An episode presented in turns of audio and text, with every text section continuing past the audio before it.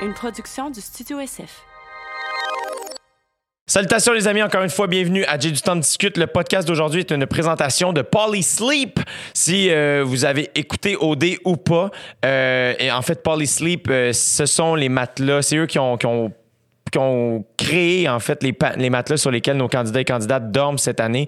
Euh, donc c'est des commanditaires aussi d'occupation double et je suis vraiment vraiment heureux qu'ils euh, soient aussi commanditaires du podcast comme quoi hein tout est possible un peu comme moi donc Polysleep est badass comme moi mais non pas moins pop euh, c'est ça qui me fait rire.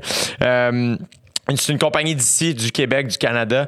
Euh, je vous avoue, j'ai essayé euh, rapidement un des lits parce que j'ai monté un lit euh, à OD pour le show des coulisses qui, s'a- qui s'appelle OD Extra. Bref, c'est des lits vraiment, vraiment, vraiment confortables. Donc, si jamais vous voulez un nouveau lit pour la rentrée ou quoi que ce soit, gênez-vous pas, allez sur le site de Polysleep et il y a un code promo de 25% de rabais. Ce code promo-là vous offre 25% de rabais. Les amis, c'est SJAY25 euh, qui vous offre 25 de rabais sur tous les produits sauf les sommiers. Donc, Polysleep SJ25 pour 25 de rabais. Euh, le podcast d'aujourd'hui, en fait, on l'a enregistré le 19 septembre 2020, donc c'était samedi. Euh, c'est mon anniversaire aujourd'hui de 29 ans. Je fête mon 29e anniversaire. Euh, et donc, je me suis dit que j'allais fêter ça en bonne compagnie avec mes deux meilleurs amis. Euh, c'est des, des garçons que j'aime profondément. Ce sont des collègues, mais avant tout des êtres humains que j'admire et que j'aime. Les deux sont déjà venus sur le podcast, mais c'est la première fois qu'on est trois sur mon podcast parce que je voulais vivre ce moment-là avec les deux. Bref, euh, j'en dis pas plus. Je vous laisse avec euh, une magnifique conversation de fête avec mes amis Guillaume Girard et David Bocage. Vous écoutez présentement dans vos douces petites oreilles. J'ai du temps pour discuter. Merci d'être là. Ouais, c'est Jet temps qui discute. Ouais, c'est Jet temps qui discute. Ouais, c'est Jet temps qui discute. Ouais, c'est Jet temps qui discute. On est parti, c'est parti. On est, déjà c'est- parti. c'est déjà parti, gars. Je peux contrôler ton ça, micro. hein? C'est parti. Maudite radio. Euh, oui, parce que ça, c'était- c'est le même auteur d'un film qu'on est allé voir. T'étais-tu là quand on est allé voir Almost Famous l'an passé? Au, au- au Ritz? Qui est un film de Non. Cameron Crowe. Ah man, c'est un, c'est vraiment qui, un a, qui a chef-d'œuvre. 20 ans cette année. Ils ont fêté les 20 ans de ce film-là. C'est peut-être le film de Kate Hudson. c'est une phrase que je pensais pas dire. je pensais pas dire aujourd'hui, mais c'est comme. euh, Puis ce gars-là, cet auteur-là, Cameron Crowe, il, il écrit des livres et des scénarios, mais ça, c'est basé sur sa vraie vie, c'est-à-dire que lui a comme 15 ans, 16 ans, Très très jeune. très jeune, quitté le secondaire, devenu reporter pour le Il s'est Rolling fait Stone. passer pour un adulte pour devenir journaliste pour le Rolling Je Stone. me souviens quand vous êtes allé parce que tu m'en as parlé. Man, moi, tu sais, ça faisait sérieux, euh, je sais pas, là, 10 ans ou 12 ans que j'avais vu certains. Puis on est assis avec, euh, avec Davey Alert, man, dans le bar, puis on check le film, puis je suis comme, man, c'est parfait. C'est tellement bon, tellement profond. Le film est tellement bien casté. C'est impossible. La trame sonore est béton. Euh, des tunes, là, tu sais, des vieilles tunes écœurantes et, entre autres choses, un, un genre de moment climatique sur une tune d'Elton John dans l'autobus de tournée. Tiny Tiny, Dan- Dancer. C'est impossible. Puis il faut savoir que là, les gens, ils pensent, ah oui, il aime ça. Non, non, Guillaume, il aime aucun film, jamais. Oui, exact. Ça, c'est les gens, ils n'ont pas le contexte, mais Guillaume, c'est quoi tes amis? Surnomment l'homme qui n'aime rien et Euh, personne? oui, c'est ça. Si tu veux voir quelqu'un d'exaspéré, va au cinéma avec euh, Guillaume, puis après une heure, les bras croisés, il va dire Je pense qu'ils nous ont enseigné, je pense qu'on peut s'en aller. puis tu vas être comme Ah, mais je peux- Je quitte beaucoup les salles. Tu te rends pas à la fin. Pas, pas tout le temps. Mais ça me fait rire parce que tu joues au poète maudit, ben dark, mais c'est un crise de gros douche bobli, là, ce gars-là. Ouais, exact. Hey, en Gaspésie, quand on était en Gaspésie en janvier, c'est lui qui était comme, on va-tu au gym? Arrive au gym, tonton, tu sais, mon oncle, Tonton. je- ben, tonton, tonton, je voulais dire, tonton. Tonton Girard. Tonton Girard. ça entraîne les totons en l'air. avec son petit bandeau, le petit tannant, le look, parle à tout le monde, le maire du village, il était rendu chum. Tu sais comment est-ce qu'il est Guillaume? Moi, j'ai- t'es une des personnes que j'aime le plus texter parce que tu me fais toujours rire. Puis la- le lendemain qui est parti ou deux jours après, j'ai envoyé une photo de moi au gym. Puis euh, Guillaume qui répond La gang.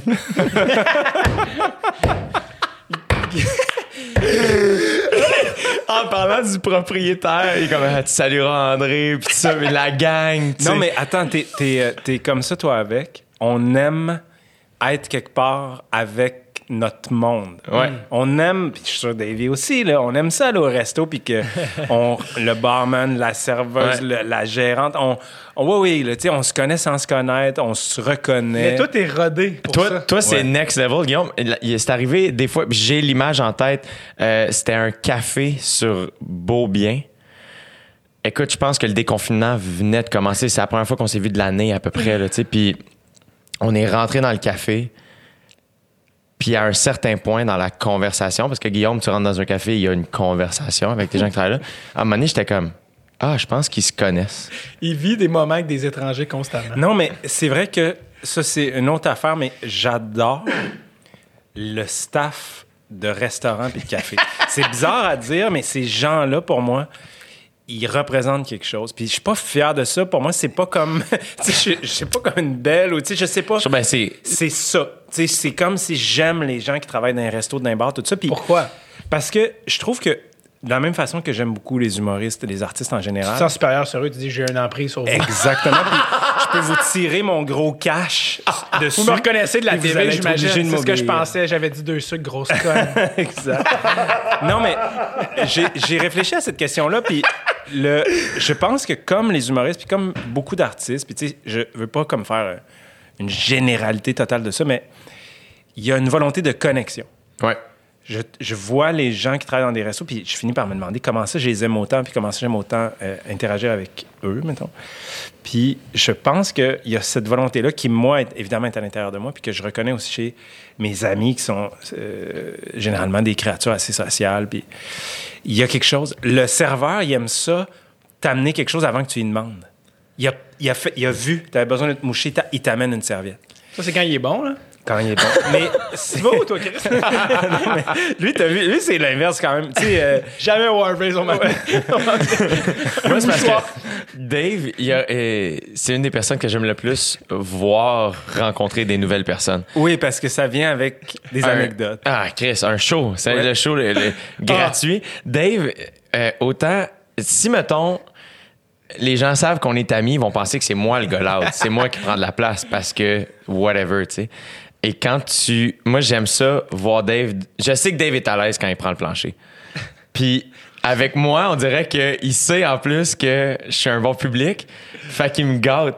J'ai- Avec Dave, tout est un dessert. Mais ceci dit, le jour où quelqu'un va m'apprendre que euh, Davy, il, est- il nous vient directement de 1846, qui a, qui, a, qui a- tu sais, qui a traversé le temps dans une machine, là. puis que là, mettons, tu sais, il faut qu'il s'habitue aux mœurs de 2020 avec toutes les autres, puis tu sais, il est en phase d'adaptation, puis tout ça, je vais être comme, ah, OK, ben oui. Dave, c'est le film avec le gars qui jouait Georges Lajungle là, qui était Oui, dans il- c'est euh, intraterrestre. Cette semaine, Dave, cette semaine, j'ai une amie qui a dit une phrase qui, j'ai pas, moi, la quantité de fois où je fais, ah, faut que je dise ça à Dave. Évidemment, c'est rarement pour des trucs, tu sais, tantôt, je sais pas, on est allé manger à- avant de, de faire le podcast et te souviens-tu ce que Dave a dit à la serveuse? C'était écrit raisin d'Ontario dans le menu et Dave a regardé la serveuse française qui, ne connaît qui rien, ne connaît rien de rien Dave, de nous, de qui sait nous. pas qu'on travaille en- dans les médias, dans la TV. Et Dave, incapable d'être autre chose que lui-même, ce qui est sa plus belle qualité, Oui. il regarde la serveuse en disant Raisin d'Ontario, c'est la chose la plus drôle que je vais lire de la journée. Puis elle est comme... Il faut dire que le raisin était au singulier. Comme c'était un très gros raisin de 9 livres importé et slicé parfaitement en deux euh, par un, un jeune employé de la cuisine. Mais bref, il y avait quelque chose. Puis elle était comme Oui, oui, absolument, oui, d'accord, oui, qu'est-ce qu'il y a? Mais, Pour revenir à intraterrestre cette semaine, j'ai une amie ceci qui travaille sur OD qui m'a dit Ah, elle, s'est mise à parler de ce film-là, mais comme c'était mon film préféré d'enfance. C'est mon film préféré d'enfance. Je pense qu'il faut qu'elle C'est- rencontre Dave. C'est drôle en Ce crise. film-là, c'est weird, mais je sais pas pourquoi j'y pense souvent. Je sais pas comment se passe. On dirait que ce film-là, pas parce qu'il était bon, mais parce qu'il m'a laissé une impression. Tu sais, Christopher Walken, dans ses, un de ses 800 000 rôles, Ouais. la C'est mère est en, complet, en, complet, euh, en complète dépression dans l'affaire. Puis la, la- la- ils pensent que c'est parce que la guerre a commencé, mais c'est juste qu'il y a un avion qui s'est écrasé sur leur maison. Ouais. Cas, bref, mais et on- le nom de la, euh, deux points Bonnie pour le nom de l'acteur. J'ai jamais vu le film. Brandon Fraser, Oui, c'est ça. qui était de tous les films en 2000 Ouais. et qui a disparu de la map Oui, c'est vrai. comme hein? peu de gens. Euh, il avait fait un film un moment donné où c'était lui, Steve Buscemi et Adam Sandler. C'est c'est ça? Wow. qu'il prenait en, en ce cas, bref. Euh, Non, mais je me rappelle qu'effectivement, ça a déjà été un, un gros, nom, acte. Là, là, ouais, ouais. ouais. Ouais, vraiment, puis il est comme. Il avait fait un genre de Tarzan à un moment donné. ça Oui, C'est ça, Georges oui, Lajeune. Georges c'est Lajeune. Puis en même temps que quelqu'un aussi qui était vraiment au pic, que là, c'est vraiment un, un film nostalgique, mais euh, Alicia Silverstone. Ah oui, Clueless. Puis les vidéoclips d'Aerosmith, man. Exact. Et qui était aussi, euh, je pense, la Batwoman, Batgirl, je sais pas ce que Batwoman. Ah oui, t'as raison. Oui, dans oui, oui. oui. le film où, peut-être euh, dans les pires de Batman qui se sont faits, où les costumes avaient des nipples. Oui, c'est Ah vrai. oui? Oui, les costumes de Batman et David, c'est. Mais tu sais, ça, c'est. Mais dans tu, le- tu, tu- tu parles-tu de ça parce que tu l'as revu passer à la TV il n'y a pas longtemps? Ah non, non, c'est le genre d'affaire que j'oublierai juste jamais. Non, mais je l'ai je l'ai rechecké il n'y a pas longtemps. c'est. Je pense que Michael Bay, mettons, c'est pas gênant de dire que c'est mais mon le réalisateur que j'ai le plus. Mais c'était pas lui. Ben, il me semble que oui. Non, je pense que c'était Joel Schumacher. Ah, t'as raison, Ouais, je pense. ouais, ouais. Mais, c'est Michael Bay, assurément... non, mais... on s'en dira quand même pas. Oui. Michael Bay est tellement mauvais que les gars de South Park, dans le film Team America, ont fait chanter à un de leurs personnages, qui est une parodie de Kim Jong-il, une tune qui n'a aucun rapport avec le narratif du film, sur comment ils trouvent Michael Bay mauvais. Mais c'est très légitime. Comme... La tune, c'est « Cause Michael Bay sucks and I miss you. Ah. C'est juste une balade où ils veulent Mais ça. tu vois, en checkant le hockey l'autre soir, je vois, man, le, le vieux Batman, genre, tu sais, à TQS, je sais pas quoi, je passe là-dessus. Puis, tu sais, comme il y a une curiosité morbide un peu, tu sais, genre, il y a- hey man, il y a un meurtre en face de chez vous, genre, ah, je vais checker. tu sais. Ouais, ouais. Puis, effectivement, c'est un shit show, là, nucléaire. Glo- euh, prodigieux là, à ce stade Oui, vraiment. Puis là, les gens vont dire Ah, mais les vieux Batman sont. Là, à ne pas confondre. Les deux de Tim Burton, c'est de la bombe, Ouais, c'est de- c'est des chefs-d'œuvre. Mais après, lui, il a débarqué, puis on fait faut continuer la machine, il y a trop de cash. Puis Exact. on engagé un gars qui s'appelle Schumacher, qui lui-même est décédé, je pense, l'an passé. Puis lui-même, il disait c'est de la merde, les films qu'on a fait. Ah, Si tu penses, il savait. là, il- Puis c'est des Ben, films avec Arnold, qui... des, des, des mauvaises lignes, genre, je vais vous. Tu sais, genre, tu sais des mauvais catchphrases, des mauvais gags de genre. Genre, partons l'air climatisé, puis là, il gèle. Tu sais, genre, juste des mauvaises lignes. George Clooney qui était en bref. Non, mais c'est, on voit aussi, on constate la- le niveau de confusion. Ils savent pas quoi faire avec ça. Ouais. Fait que, tu sais, d'où les nipples, euh, Ah ouais. Comment ils font pour se rendre là? Comment ça se fait que ça. ils- de l'argent, man. On tire de l'argent sur des problèmes en se torchant complètement de la réelle fonctionnalité du projet. Je te lance de l'argent dessus, man. À un moment donné, il y a bien quelqu'un Parce- qui va lever le doigt, là. Ouais. Puis, comme de fait, il y a quelqu'un qui fait, man, m'a pogné la gig, moi. OK, parfait. Puis, qu'est-ce que tu veux faire avec ça? Hey, je sais pas, man. Puis c'est comme c'est Batman, le cash va revenir. Ouais, c'est pas grave. regarde, on en met, mais La, ça la machine qui supporte la promotion de ça est tellement grande Ouais. que au pire du pire, on va s'acheter un septième jet privé. C'est dans, dans ceux-là, je pense que Jim Carrey jouait le Riddle. C'était pas ça? Oui, je pense que oui. Ah, ouais. évidemment, j'ai pas été capable d'en regarder plus que 10 minutes. là, Non, mais En plus, il y avait playoff à, à l'autre bar. fait que là, raison mais, mais reste que j'ai quand même eu la pulsion de regarder Ouais. un assez long extrait. Tu parlais de ça, c'est une affaire quand je- j'ai- on s'est pas revu depuis, j'ai pas eu la chance de vous dire, mais parlant de voir quelque chose de comme fascinant, j'ai vécu un moment cette semaine. j'ai encore le cœur qui m'en débat.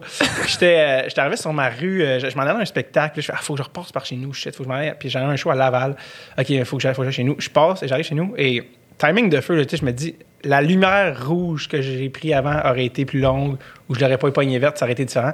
Et au moment où j'arrive chez nous, je tourne sur ma rue, j'arrive, ça fait 11 ans que je fais ce trajet-là, je- c'est super casual. Au moment où j'arrive devant ma maison, il y a un char qui freine en avant et un gars qui sort et qui vient voir un autre gars qui s'est a- a arrêté là. Puis, puis là, je comprends. Puis je te jure, c'est en même temps où je passe, le timing est immaculé. Puis il fait Ah! Puis là, les gars font Ah! en sortant de char. Et je- au moment où je passe à côté, ils commencent à se battre. Ben non! non, non, non! Ouais, ouais, mais pas, pas genre Hey, j'ai pas aimé comment ça. J'ai Hey! Pow! Hey, hey, Quelqu'un qui se bat dans la vraie vie, c'est pas comme dans un film. Ah, c'est pas le fun. C'est pas beau du C'est tout. pas le fun. Et, je- et c'est live, je suis comme non! Non! Et au moment fais ça, faut que je ne les tue pas. Fait que là, j'évite et le char et les gars. Je suis comme fuck! Puis là, là, je suis devant chez nous. Anyway, il faut que j'arrête. Je suis chez nous, là, tu sais. Genre, je m'en vais pas de nulle part. C'est- Puis je suis comme. Puis je suis tellement pas armé pour comme. C'était deux gars et un gars. Et le gars qui était tout seul man, quand ça a commencé, l'autre qui sort, pas, il ramasse à terre, ils se mettent à le piailler. Là, moi, ça se passe fucking vite, mais genre, tasse le char que je me mets sur le côté parce qu'il n'y a pas de parking pour revenir. Parce que là, ça se passe, là. Je reviens, man, je comme, puis là, le monde s'arrive, puis là, tu sais, il y a toujours un gars sur qui va faire Hey! Hey! Tu sais, comme. Ouais, ouais. Le gars, tu sais, coupe de surf, le gars, il n'avait déjà vu. il il revenait de Nouvelle-Zélande, il avait plein de confiance. L'image que j'ai en tête, c'est Eric Young. Pas du tout. Après 36 ans plus jeune, puis comme vraiment plus comme. Mais Ah, attends, quoi? mais dans, dans ta lecture à Ouais. toi, c'est qu'est-ce qui mène à ça? C'est-tu genre j'ai accroché ton char ou c'est. C'est, je pense un rendez-vous qui se sont donnés? Non, en fait, tu t'es trompé, Guillaume. C'est de l'autre bord. C'est les gars qui ont vu Dave, puis en fait, c'est le gars qui vit toutes des affaires weird. Faut commencer quelque chose. C'est de l'autre bord. Je pense que Dave, c'est Jim Carrey dans, dans Truman Show. C'est des comédiens. En fait, il est là! Tao! il y a un show à soir, il manque un 5 minutes. C'est ça. Exactement. Et euh, écoute, je te dis, c'était. Écoute, je suis comme. Et c'est fou, là, tu sais, c'est la- l'adrénaline d'une vraie bataille, puis je suis même pas dans la bataille, là, tu sais, puis il y a des gars qui font ça dans la Ligue nationale à tous les soirs, Ouais. c'est fou. Et là, je pense que je reviens, genre, puis c'est comme. C'est un peu. Fucking, il y a une adrénaline, mais c'est aussi, c'est euh, un peu genre figeant de comme. Je peux pas sauter dans la mêlée, il va me faire tuer, là, tu sais. Ouais. En temps de COVID, en plus. les gars, j'ai vos masques, les gars. Euh, la violence, oui, mais le COVID, ça, les gars, non. Puis là, le surfer qui arrive. Ah, les gars, qu'est-ce que. Hey, man, pas cool. pas cool, les gars. Tu sais, mais l'autre s'est fait piailler, ça relève, fuck. Puis là, les gars euh, rentrent dans leur Escalade. Puis là, ils sont comme, eux, ils crissent, là, eux, crissent leur camp, là, comme ça. Là, le gars, là, qui était tout seul, qui en, a- qui en a mangé une volée, il se met devant le char. Non, no fucking way, man. Puis là, eux, ils avancent Attends le char. peu, le gars qui vient de se faire piétiner se lève debout devant Ouais. le char en faisant vous partez pas d'ici. Non, non, parce que eux, les gars, sont comme, OK, nous, on te pète à gueule, on est Mais out. c'était genre un règlement de compte, dans le fond? Non, non, moi, je pense que c'est une affaire de coq la route qui a débarqué. qui a- Non. qui- ouais, de genre, il sort, puis là, je viens vers toi, tu t'arrives un peu vite, je trouve. t'as- ah, Tu sais, c'est arrivé comme. C'est arrivé tellement vite. Puis c'est arrivé, là, devant moi, les premiers coups de poing. puis ce que j'arrête pas de me dire depuis, puis je me disais ça dix minutes après, c'est je l'ai vu unfold en live action, et tu me demanderais en cours de témoigner qui a punché, je peux pas te le dire. Puis après ça, je fais Chris, il y a des gens qui sont appelés à témoigner pour des affaires qui impliquent des meurtres d'enfants. Ouais. Non, mais qu'est-ce que tu as vu? Dans lesquels il était impliqué à la limite euh, super émotivement. Qu'est-ce que tu as vu? C'est vraiment important. La vie de plein de personnes en dépend. Hey man, Je le sais pas. j'aime. Je peux pas, je suis pas sûr.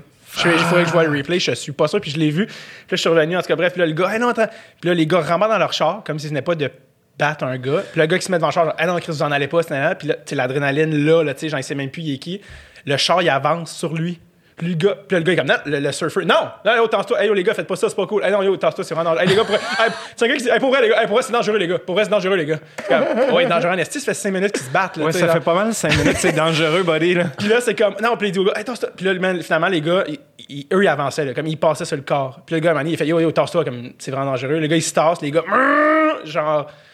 Et là, le gars, il dit, oh, tu sais, comme il y a plein de témoins, comme. Je me souviens, la plaque est passée, puis j'ai vu la plaque des gars, puis je m'en souviens encore. J'ai fait comme, ah ouais, comme. Parce que les gars, ils- tu sais, c'est un délit de fuite, là, tu sais. Puis là, les gars, fait, yo, il y a comme. Lui filme, lui a pris la plaque, lui a pris. Tu sais, comme, entasse-toi devant le char, Ouais, tu sais, tu ouais, gagneras ouais. pas contre un, un véhicule euh, utilitaire sport. pas, pas aujourd'hui. Demain, Ouais, Peut-être. Demain, après ton warm-up, mais pas aujourd'hui. et donc, euh, puis man, le- tu sais, c'est le genre d'affaires que tu fais comme, hey, j'ai failli pour passer par chez nous, j'ai failli, tu sais. Puis là, je t'arrive là, puis je fais, man, le cœur te débat pendant 45 minutes après de genre.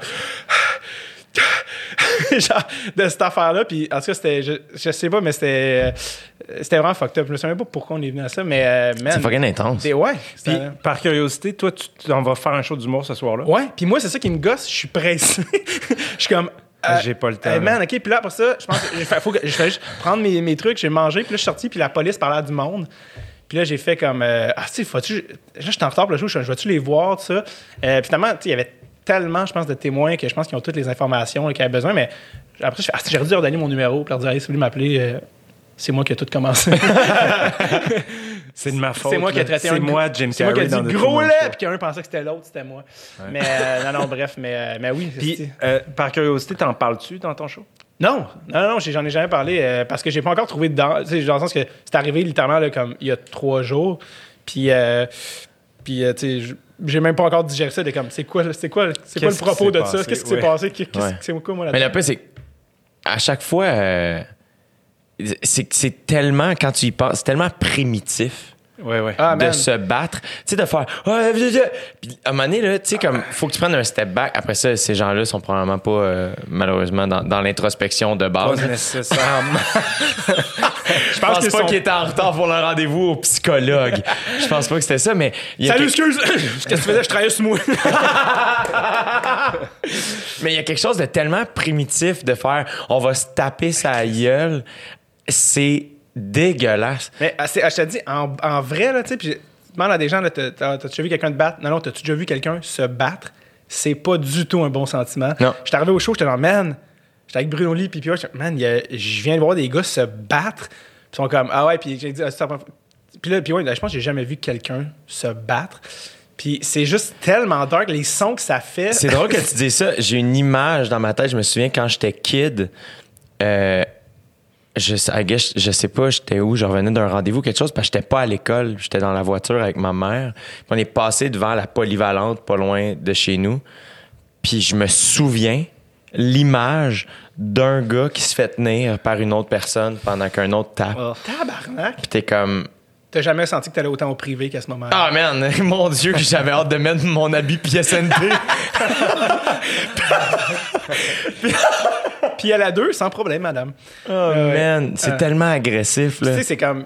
Puis ouais, il me demandait Ah, tu- tu t'es-tu déjà battu dans la vie Non, hostie, non, je pense à ça, non. Tu sais, le plus proche qu'on se, ra- se rapproche, en tout cas dans la vie, c'est des escarmouches au hockey dans une Ouais, ligue de garage. Mais ça reste un mardi soir avec des gars un peu colons, mais Dans Et puis on a un contexte aussi. Ouais, c'est ça. Puis on a un équipement aussi. Ouais. là, tu sais, genre, on n'a jamais droppé podcast à y aller. là, ouais, jamais. Là. Et ça, d'ailleurs, les gens, ça, les gens dont c'est le métier de se battre sur la glace, Ça n'a pas d'allure, C'est mon goal, man. J'ai eu la chance euh, avec mon ami avec qui j'ai parti mon, mon podcast, Tom. Lui, il est allé à Princeton. Ouais. Puis moi, j'étais comme, tu sais, à chaque année, les réunions de, de Princeton, ça, je fais, moi, je veux aller à ta réunion. Puis il m'avait dit, à un moment donné, il m'a dit, hey, faut que tu. Ça n'a pas de sens, c'est une autre dimension. C'est juste un autre univers. Genre, il- Tom, il- racontait à un moment donné à Dave en lui faisant faire le tour de Princeton. comme, ah, quand j'étais aux études, à un moment donné, il y a eu un show là, de Rihanna. Ouais. Mais c'est littéralement, il y avait comme. Ah non, mais c'est genre, euh, tu sais, il me faisait faire le tour du campus, puis l'aréna où je jouais, puis c'est ça, puis ça, une genre de frat house, genre, genre de maison privée. Ça, c'est la, la, la, la maison où avec les boys on a chillé, genre comme si c'était leur bar du coin ou leur club ou whatever. Et là, il m'amène, puis il y a une genre de cour, euh, genre de cour là, verte, puis tout ça, avec des trucs, puis il fait, ouais, il y avait des shows ici, là, tu sais, euh, Rihanna, tout ça. Rihanna, puis tout ça. ouais, ouais, elle est venue ici, tu sais, mais ça, elle est venue, là. Tabarnak, et vous étiez combien dans la foule? C'est bon. Oh, pas, une cinquantaine. Déjà été en train de me dire que le lundi. cinquantaine. Ah ouais, cinquantaine, il dit, ah, on n'était pas 100, on n'était pas 100, ça c'est sûr, on était peut-être 70, 60. Là, je dis, t'es en train de me dire que le lundi soir au jockey, il y a plus de monde que quand vous avez fait venir Rihanna. Ouais. J'ai dit, Chris, c'est quoi votre. Tu sais, c'est des autres, d'autres budgets. Ouais. ouais, mais elle commençait, là. Tu sais, Pound the replay, tout ça, ça jouait. à- Ouais, mais Chris, quand même, la venir, c'est au moins asti, d'un six chiffres, là. Tu comprends? Elle se déplace pas pour. euh, Ouais, ouais, elle vient pas pour ouais, 50$ mais- piastres puis une caisse de 12. avec, là. euh, avec Greg puis Dan, on a checké ça. Puis à un moment donné, après ça, on est parti. tu sais, c'est juste une autre stratosphère. Puis euh, pendant qu'on était là, tu me montrait l'arena. Puis vu que c'était comme la fin de semaine où les gens reviennent, il y avait d'autres gars. Puis lui, il a eu la chance de. Il était goaler sur l'équipe de hockey de Princeton. Puis euh, un des gars à qui il a joué, a joué dans la nationale. Il s'appelle Kevin Westgard. Puis le gars, il a un bac de Princeton. Il a un cerveau. Maintenant, il travaille. euh, je pense qu'il est head de la sécurité de la NHL. C'est un, comme un, Ah ouais? un gars sharp. Lui, sa job dans la NHL, 6 pieds 4, Ben c'est ouais. de se taper sa Ben gueule. Comment il s'appelait, euh, le, le grand euh, grec avec une moustache? George là? Parros, ouais. Pareil, tu sais. C'est un type qui était universitaire aussi. lui, c'est Princeton aussi, je pense. Tu sais, c'était un Mais- type qui avait étudié dans une université, me semble, prestigieuse. Puis, Je pense que c'est Princeton juste avant mon ami, si je me trompe pas. Puis il on a fait un mini podcast avec euh, Kevin Westgard juste Ah avant. ouais? Il fait Hey man, puis il est arrivé en retard, puis il a dit Hey man, je t'ai dit 40 minutes, on fait 40 minutes, j'arriverai en retard mon affaire, let's go. Super Wow. cool le gars. Gagne la coupe avec les Kings. Hein? Euh, ouais, il signe tout le temps euh, Stanley Cup 2012-2014. Et je te jure, ses mains, Ah. Parce que les gars tapent sur des casques, de l'équipement. Fait que tapent sur un mur de briques avec tes poings, tu sais, juste à répétition. Il n'y a plus de jointure. C'est juste, c'est juste tout aplati, comme si j'avais pris une masse, puis j'avais tapé sur tes mains, je savais que tu t'évanouisses. puis juste des cicatrices, genre, puis ça, c'était sa main, puis des os qui manquent parce que tu vois que c'est cassé ta laisse de la main, puis ça. Je fais, man, t'es allé à Princeton. Et ta main ressemble à une queue de castor. Littéralement une vraie queue d'un vrai castor. Ouais. Puis, euh, puis j'étais comme, man, c'était- puis le- le- j'étais comme, man, ce gars-là était à Princeton. sais, ses parents sont comme, hey, nice, notre enfant va là, il aura pas à faire tu sais, des affaires stupides pour gagner sa vie. C'est comme, il s'en va, man. Pa, pa, pa. Bref, mais, euh, mais oui, bref. On, on- C'est on- intense. J'écoutais un podcast euh, avec Mike Tyson. Rogan, il a reçu Tyson, puis il était comme, ah, tu sais, euh, si tes enfants vou- voulaient faire de la boxe, Tyson est comme, j'ai boxé pour qu'eux aient pas à le faire, genre. Il est comme, fais pas ça, là. Ouais, ouais. Mais tu l'as fait aussi pour plein d'autres raisons, Mike. Euh, tu sais, je veux dire, même si tu avais le choix avec la poésie, tu aurais fait comme non, non, non, non. Il y a comme Moi, un- c'est quelque chose en dedans de moi. là. Mon Quelque chose- cousin, Dan, est allé voir euh, le show de Tyson à l'époque où Tyson était à Vegas, puis il faisait du stand-up. Ah, ouais, ouais, ouais. On l'oublie. Là, il est rendu cut, puis tout, il va se battre euh, Ah, en- en, octobre ou novembre. là. C'est le, le sexagénaire le plus terrifiant que tu as vu de ta vie, là, les vidéos de training. Il y a en 54. 54, quand même. En grosse shape, là. Terrifiant. Terrorisant. Ah, il, il fait peur. Là. Ouais. Puis tu sais que tu sais, il- peut, ça peut, tout peut péter à tout moment. J'y ouvrirais une porte, j'aurais peur qu'il me tue. Tu comprends ce que je veux dire? Tu sais, comme. Asti, il y a un aura incroyable. C'est imprévisible. Mais je vous l'ai dit, hein, moi, tu sais, j'aime beaucoup quand même les sports de combat, tout ça. Puis aux îles de la Madeleine, pendant mes vacances, j'ai lu le récit du combat euh, Foreman Mohamed Ali par Norman Mailer. Oui. Ça s'appelle The Fight. Le dos au port de tête. Tu sais, je m'en vais m'acheter des bandes dessinées, puis il fait Hey, je pense qu'il faudrait que tu lises ça. Ah ouais, hein? Puis, man, c'est exceptionnel. Puis, c'est tellement bien écrit. C'est comme poétique. Puis, il décrit les deux combattants. Puis, tu sais, ces deux forces extrêmement euh, vivantes, mais en même temps pas du tout similaires qui se rencontrent, tu sais. Puis, le gars, il est tellement bon à, livrer le récit de ce combat-là. Ses formulations sont tellement belles. C'est écœurant. C'est le écœurant. titre, quel est le titre? The Fight. Puis l'auteur, c'est Norman Mailer. C'est improbable. Puis, tu sais, Norman Mailer est lui-même un personnage improbable. Je pense marié sept fois, euh, ruiné, euh, tu sais, tout ça. Fait que, tu sais, je pense qu'évidemment, là, pour livrer ce genre de rendu-là, faut que toi-même, tu un certain ego, mettons. Tu sais, on le sent, lui, mais pour le mieux dans son travail. Puis, il y a des, des formules tellement belles que des fois, il a fallu que j'ai une note. Puis, ce style-là, mettons, il finit pas son chapitre avec ça, tu comprends-tu? Il est assez bon que sa formule extraordinaire est au milieu d'une phrase, au milieu d'un paragraphe. Je suis comme, man, Son meilleur gag, c'est jamais son punch-out, c'est juste une prémisse. il n'y a pas besoin.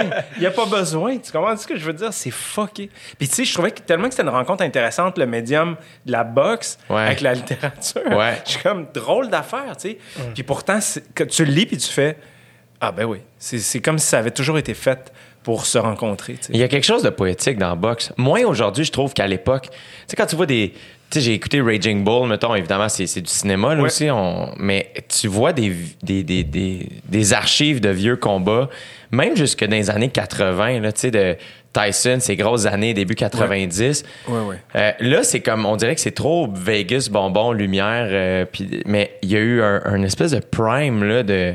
Il y a de quoi de poétique, genre, avec la boxe. Non, mais attends, déjà, tu sais, euh, tu sais, je peux vraiment comprendre que quelqu'un me dise, moi, j'aime pas ça, regardez ça, Mhm. puis je comprends, puis, tu sais, il y a une partie euh, dans mon cerveau qui trouve pas ça cool, mais il y a une grosse partie dans mon cœur qui aime vraiment ça. C'est ça. Puis, non, mais ah, tu sais, dans l'affrontement, simplement dans l'affrontement de deux êtres humains dans une cage, là, mettons dans le cas du UFC ou dans un ring dans le cas de la boxe, il y a quelque chose d'extrêmement puissant puis dramatique. Puis, tu sais, t'as pas besoin de t'intéresser beaucoup à ça pour être quand même vraiment euh, OK par ce type Ouais. d'événement-là. Je veux dire, c'est Ben, des... Animal, là, quand même. Oui, puis je pense que dans une certaine mesure, puis je veux pas faire du tout une genre de mauvaise comparaison de marde, mais quand je vois quelqu'un qui fait du stand-up, le stand-up, dans sa nature, c'est une personne sur scène qui partage, qui, tu sais, qui tente de faire rire un grand nombre de personnes. Puis il y a un caractère très dramatique à ça. La personne, on dirait par la force des choses, a bénéficié d'un gros capital de sympathie. Tu te dis, man, je peux pas croire tout seul. Combien de temps il va faire ça? Il essaye de nous faire rire. Tu sais, je, je dis pas que c'est nécessairement aussi conscient que ça, mais il y a de ça. Ouais. Puis c'est très dramatique. Puis je pense que de la même façon, tu pourrais euh, prendre quelqu'un qui connaît absolument strictement rien de la boxe ou euh, du UFC, des sports de combat en général, euh, quelqu'un qui a jamais entendu parler de ça, qui a jamais vu ça, le placer devant ça. Puis je pense que c'est pas compliqué d'être euh, soulevé par tout le drame puis tout la- l'enjeu immense. Parce de- que dans les deux cas aussi, je pense stand-up euh, box, ça fait appel à une certaine survie. Ouais. Dans les deux cas, tu Complètement. survis sur scène. Ben oui. survis. Ouais. Puis dans les deux cas, au niveau du spectateur, tu fais appel à des pulsions. Rire, c'est une pulsion. Vraiment. Et l'autre, genre la violence, Ouais, c'est ouais. des pulsions qu'il y a Ouais, en- ouais. en, l'humain. Fait que dans les deux cas, le, le comparatif se tient, je trouve. Ben ouais, tu sais, c'est, tu sais, il faut faire attention. Sais, je veux pas placer la, tu sais, en, en comparaison non plus, le- le- tu sais, une personne qui met sa vie en danger, son intégrité physique, puis un humoriste, mais mm, tu comprends qui, qui, En qui- ce moment, on est en train de choquer beaucoup de pompiers. non mais Je viens d'avoir une idée de docu. Georges Saint-Pierre commence le stand-up. Puis on veut qu'il trouve, on veut qu'il nous dise c'est comment par rapport à se faire arracher les oreilles. non mais c'est vrai ce que tu dis, puis tu sais, on l'oublie, puis tu sais, je pense que c'est normal, mais l'humoriste dans sa démarche puis dans la pratique de son métier. Il y a une grande partie qui est en mode survie. Mais oui. C'est vraiment très intense de ce point de vue-là. Puis c'est dur à comprendre. Ça a l'air facile. Ça a l'air. euh, Moi, à chaque, Naturel, à mais- chaque fois que je vois un show, à chaque fois que ce soit, je suis, je suis sur un pacing ou je vais voir un collègue jouer ou je, suis- ou, ou je vais voir quelqu'un en stand-up, je, je suis souvent ému à la fin des spectacles, même si c'est pas émouvant. Ouais, ouais. Il y a quelque chose que je trouve tellement magnifique. là. Ouais, ouais. Prise de risque. Ah, c'est que je trouve ça beau. Je trouve ça beau. Puis moi, j'aime la simplicité dans la vie. Je sais que ça paraît pas tout le temps, là, mais j'ai l'air bien extravagant. Mais dans, dans le travail, j'aime la simplicité, l'efficacité. J'aime le, le- Hey, allume les lumières, ferme les lumières dans la foule, ouvre le micro, je m'occupe du reste. Puis c'est tout. Ouais, ouais. Le que- jockey, c'était ça. À tous les lundis, ça me fascinait. Je suis comme, c'est pas super bien placé Ouais. pour un show. Il y a du monde sur des chaises hautes, il y a du monde sur des chaises basses, il y a du monde en arrière du stage qui regarde un miroir ou qui regarde une TV qui bug. Je regardais mes amis de dos. Moi, j'étais en arrière du stage. Je regardais à- accroupi. Il y a quoi de super imparfait? Tout est mal chié, mais tout est parfait. Oui, c'est ça, c'est qu'en fait, imparfait, je- oui, dans le sens que c'est des fois un peu croche dans le dispositif, mais le stand-up, c'est aussi le médium de la suggestion, encore là, sans vouloir faire de mauvaises comparaisons, un peu comme la littérature. Il y a beaucoup du travail qui est fait par le spectateur. Parce qu'on me raconte quelque chose, puis moi, je dois mettre les affaires en, en images. Puis cette euh, qualité-là, ce caractère-là, c'est extrêmement puissant. Puis c'est pour ça que, tu sais, mettons, euh, je dirais que le, le- à la fin du monde, là, tu sais, quand tout ça, ça va être fini, puis que les tours vont s'être écroulés, puis que, tu sais, ce que les gens vont faire, ça va beaucoup ressembler à du stand-up. Fait que, tu sais, un théâtre, un spectacle vivant, extrêmement simple, à travers lequel on partage une expérience, puis dans la différence de tout ça, on connecte. Puis dans les euh, points d'ancrage puis les ressemblances, on connecte aussi. Puis c'est ça, ultimement, tu sais, pour moi, la, l'absolu, entre guillemets, là, tu sais. La forme la plus distillée du partage Ouais. de quelque chose. la- ou- ouais, tu sais, l'essence totale. Mm. Puis c'est ça la beauté. je pense que je dirais à peu près la même chose de la littérature aussi, parce qu'évidemment, quand on lit le livre, je dirais la même chose de la radio. Quand on écoute la radio, j'entendais. je lisais une bande dessinée, là, ça a l'air vraiment alternatif, mais je lisais une bande dessinée de documentaire sur la création des émissions de la radio publique américaine. OK. C'est pas, pas niché, mais continue. Non, mais juste la radio publique américaine, je sais que ça n'a pas de sens. Pendant que moi, j'animais OD, Non. toi, tu faisais Ouais. ça. C'est malade. J'aime ça qu'on soit amis. L'animateur. C'est soit que tu fais beaucoup ou pas du tout de crystal meth. Je, sais pas lequel. un ou l'autre. Moi non plus, je dis pas, je partage pas l'info. Non, mais l'animateur de la grosse émission de radio euh, documentaire euh, This American Life qui existe depuis super longtemps, Ira Glass, il dit la radio c'est un médium qui est visuel. Puis c'est vrai, c'est visuel. Puis tu sais, je pense que c'est ça la puissance là, du médium ultimement, c'est la suggestion. C'est moi qui travaille. Moi, quand je me déplace pour aller voir un spectacle, c'est moi le personnage principal du spectacle. Puis l'humoriste ou l'artiste ou le, le comédien, dans le cas par exemple d'un show de théâtre, il me véhicule. euh, tu sais, c'est le véhicule, dans le fond, sur lequel moi je peux imposer mes propres images. Puis, fait que, tu sais, c'est comme un, un travail de collaboration beaucoup plus fort, je pense, que dans le cas, par exemple, d'un film où là, on, est, on, on te les donne, les images. C'est pas que c'est moins intéressant, mais c'est vraiment un autre travail de la part du spectateur. C'est pour ça que quand on travaille ensemble, je vous dis toujours, pensez au spectateur. C'est lui, c'est elle qui compte le plus. C'est lui qui s'est déplacé. C'est lui qui veut être là le soir où... Hey man, j'étais là le soir où Jay a euh, euh, trébuché dans son tabouret. J'ai vu, euh, Davey Alert être surpris euh, le jour de sa fête.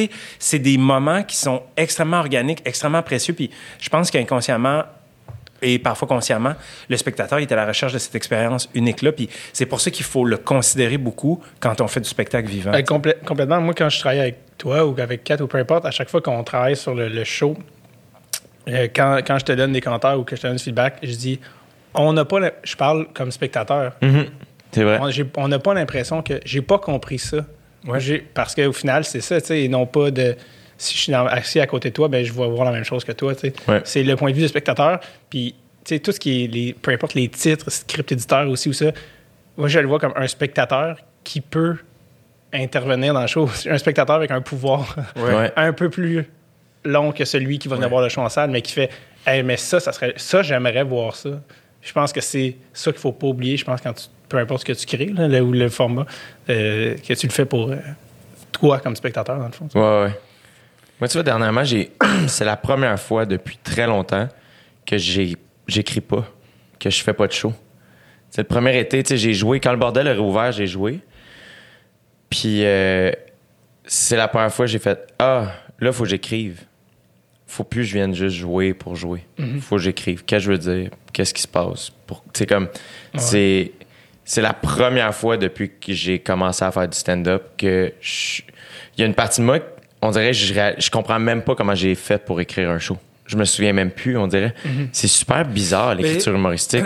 je vois aussi que c'est, mettons, évidemment pas nécessairement le- un parcours qui a pris l'ampleur nécessairement du tien, là, mais tu sais, les humoristes finissent l'école souvent, tout ça, puis ils sont embarqués dans un train qui va très, très vite.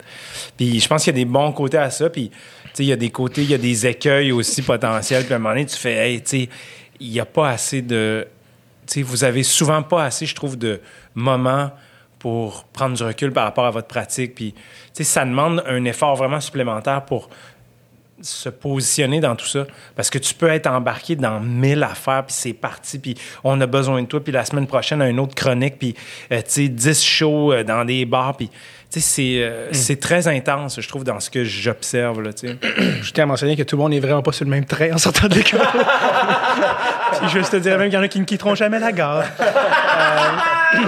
Mais, mais moi, les moments où j'ai le plus envie de jouer, euh, c'est quand je joue pas. Ou je- dans le sens que, comme, je pense des fois, il y a comme un cycle de tu joues, tu joues, tu joues.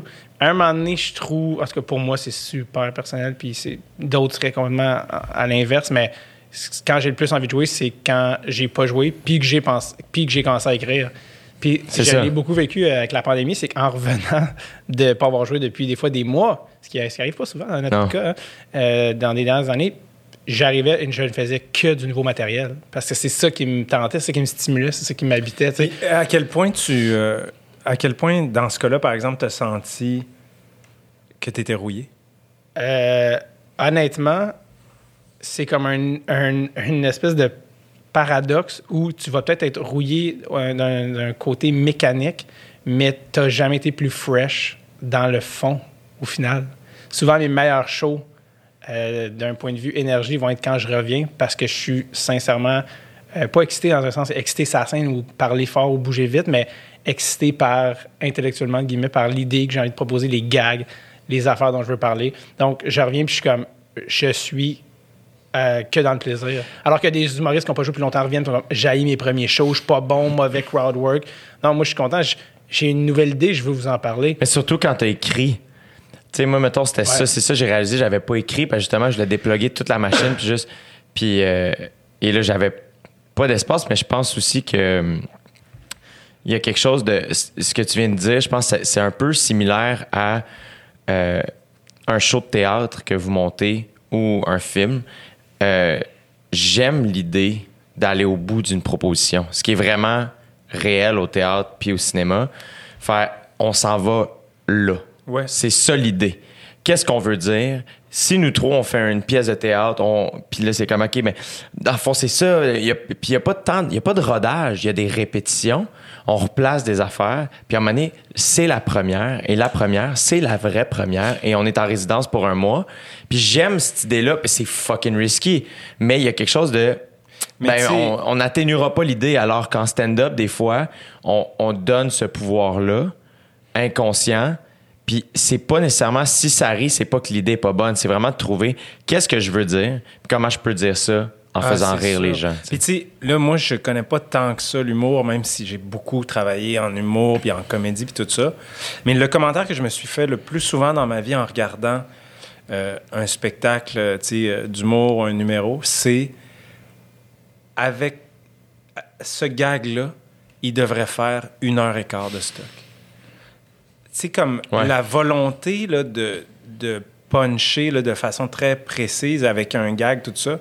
Des fois, je pense qu'elle a fait peut-être, je sais peut-être pas le bon diagnostic, mais oublier l'immense matière, des fois, qu'il y a juste derrière un avis ou un gag ou une opinion, tu sais. Ouais. Puis, tu sais, des fois, je, je te dis, c'est le commentaire que je me fais le plus souvent. Genre, Dude, creuse-moi ça, là. Tu sais, Ouais. là, t'as creusé trois pouces, t'as trouvé une joke, puis t'as arrêté. Je suis comme, man, il y a 50 pieds de stock en dessous de ça, mon gars, là. Tu sais, comme, il y a de la richesse là-dedans, là. T'as pas idée, là. Puis, tu sais, moi qui est là, qui est assis dans la salle, je suis comme, hey, man. Tu sais, t'arrêtes pas là, là. T'arrêtes pas à trois pouces, là. Fais-moi rentrer des pépines, là. À pu finir. Va-t'en jusqu'au bout, là. Puis après ça, on verra, tu sais.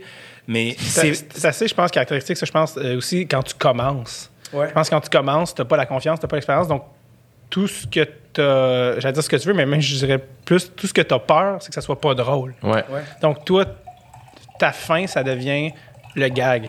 Ouais. Puis là, tu as ton gag, Ouais. va-t'en. Ouais. Parce que tu pourras pas battre ton rire. Oui, je l'ai trouvé, là, tu sais, exact. comme je, que je, Je m'en plus, suis euh, tiré. Oui, oui. Maintenant, je vais sauter sur une autre roche. Ouais. Parce que là, l'eau, elle monte. Fait que- Puis c'est vraiment correct aussi. là, C'est ça, mais à- heureusement, avec l'expérience euh, que je pense, puis le temps, tu, tu te demandes plus euh, qu'est-ce qui est drôle. Tu te demandes de quoi tu veux parler. C'est ça. Puis, euh, ou, tu sais, ou, ou ce que tu trouves drôle, ça ouvre sur d'autres affaires. Puis, c'est- il y a quelque chose en l'air de ça, tu sais, de plus, de plus riche. Mais je pense qu'au début, tu es comme, OK, gag, bye, OK, gag, bye, gag. Mais tu sais, ça, là, c'est encore là, tu sais, mettons, tu sais, avec tout le respect puis l'amour que j'ai pour la profession d'humoriste puis les humoristes puis les Tu jeunes vas nous humoristes, mépriser, là. Tu t'en vas nous Non. mépriser, hein. C'est ça que tu t'en vas faire. le commentaire que j'aurais le plus envie de faire à des jeunes humoristes, c'est arrête d'essayer d'être drôle. Ouais, ouais, ouais. Essaye de dire quelque chose qui est super important Ouais. pour toi, Ouais. puis fais-toi-en pas d'autre.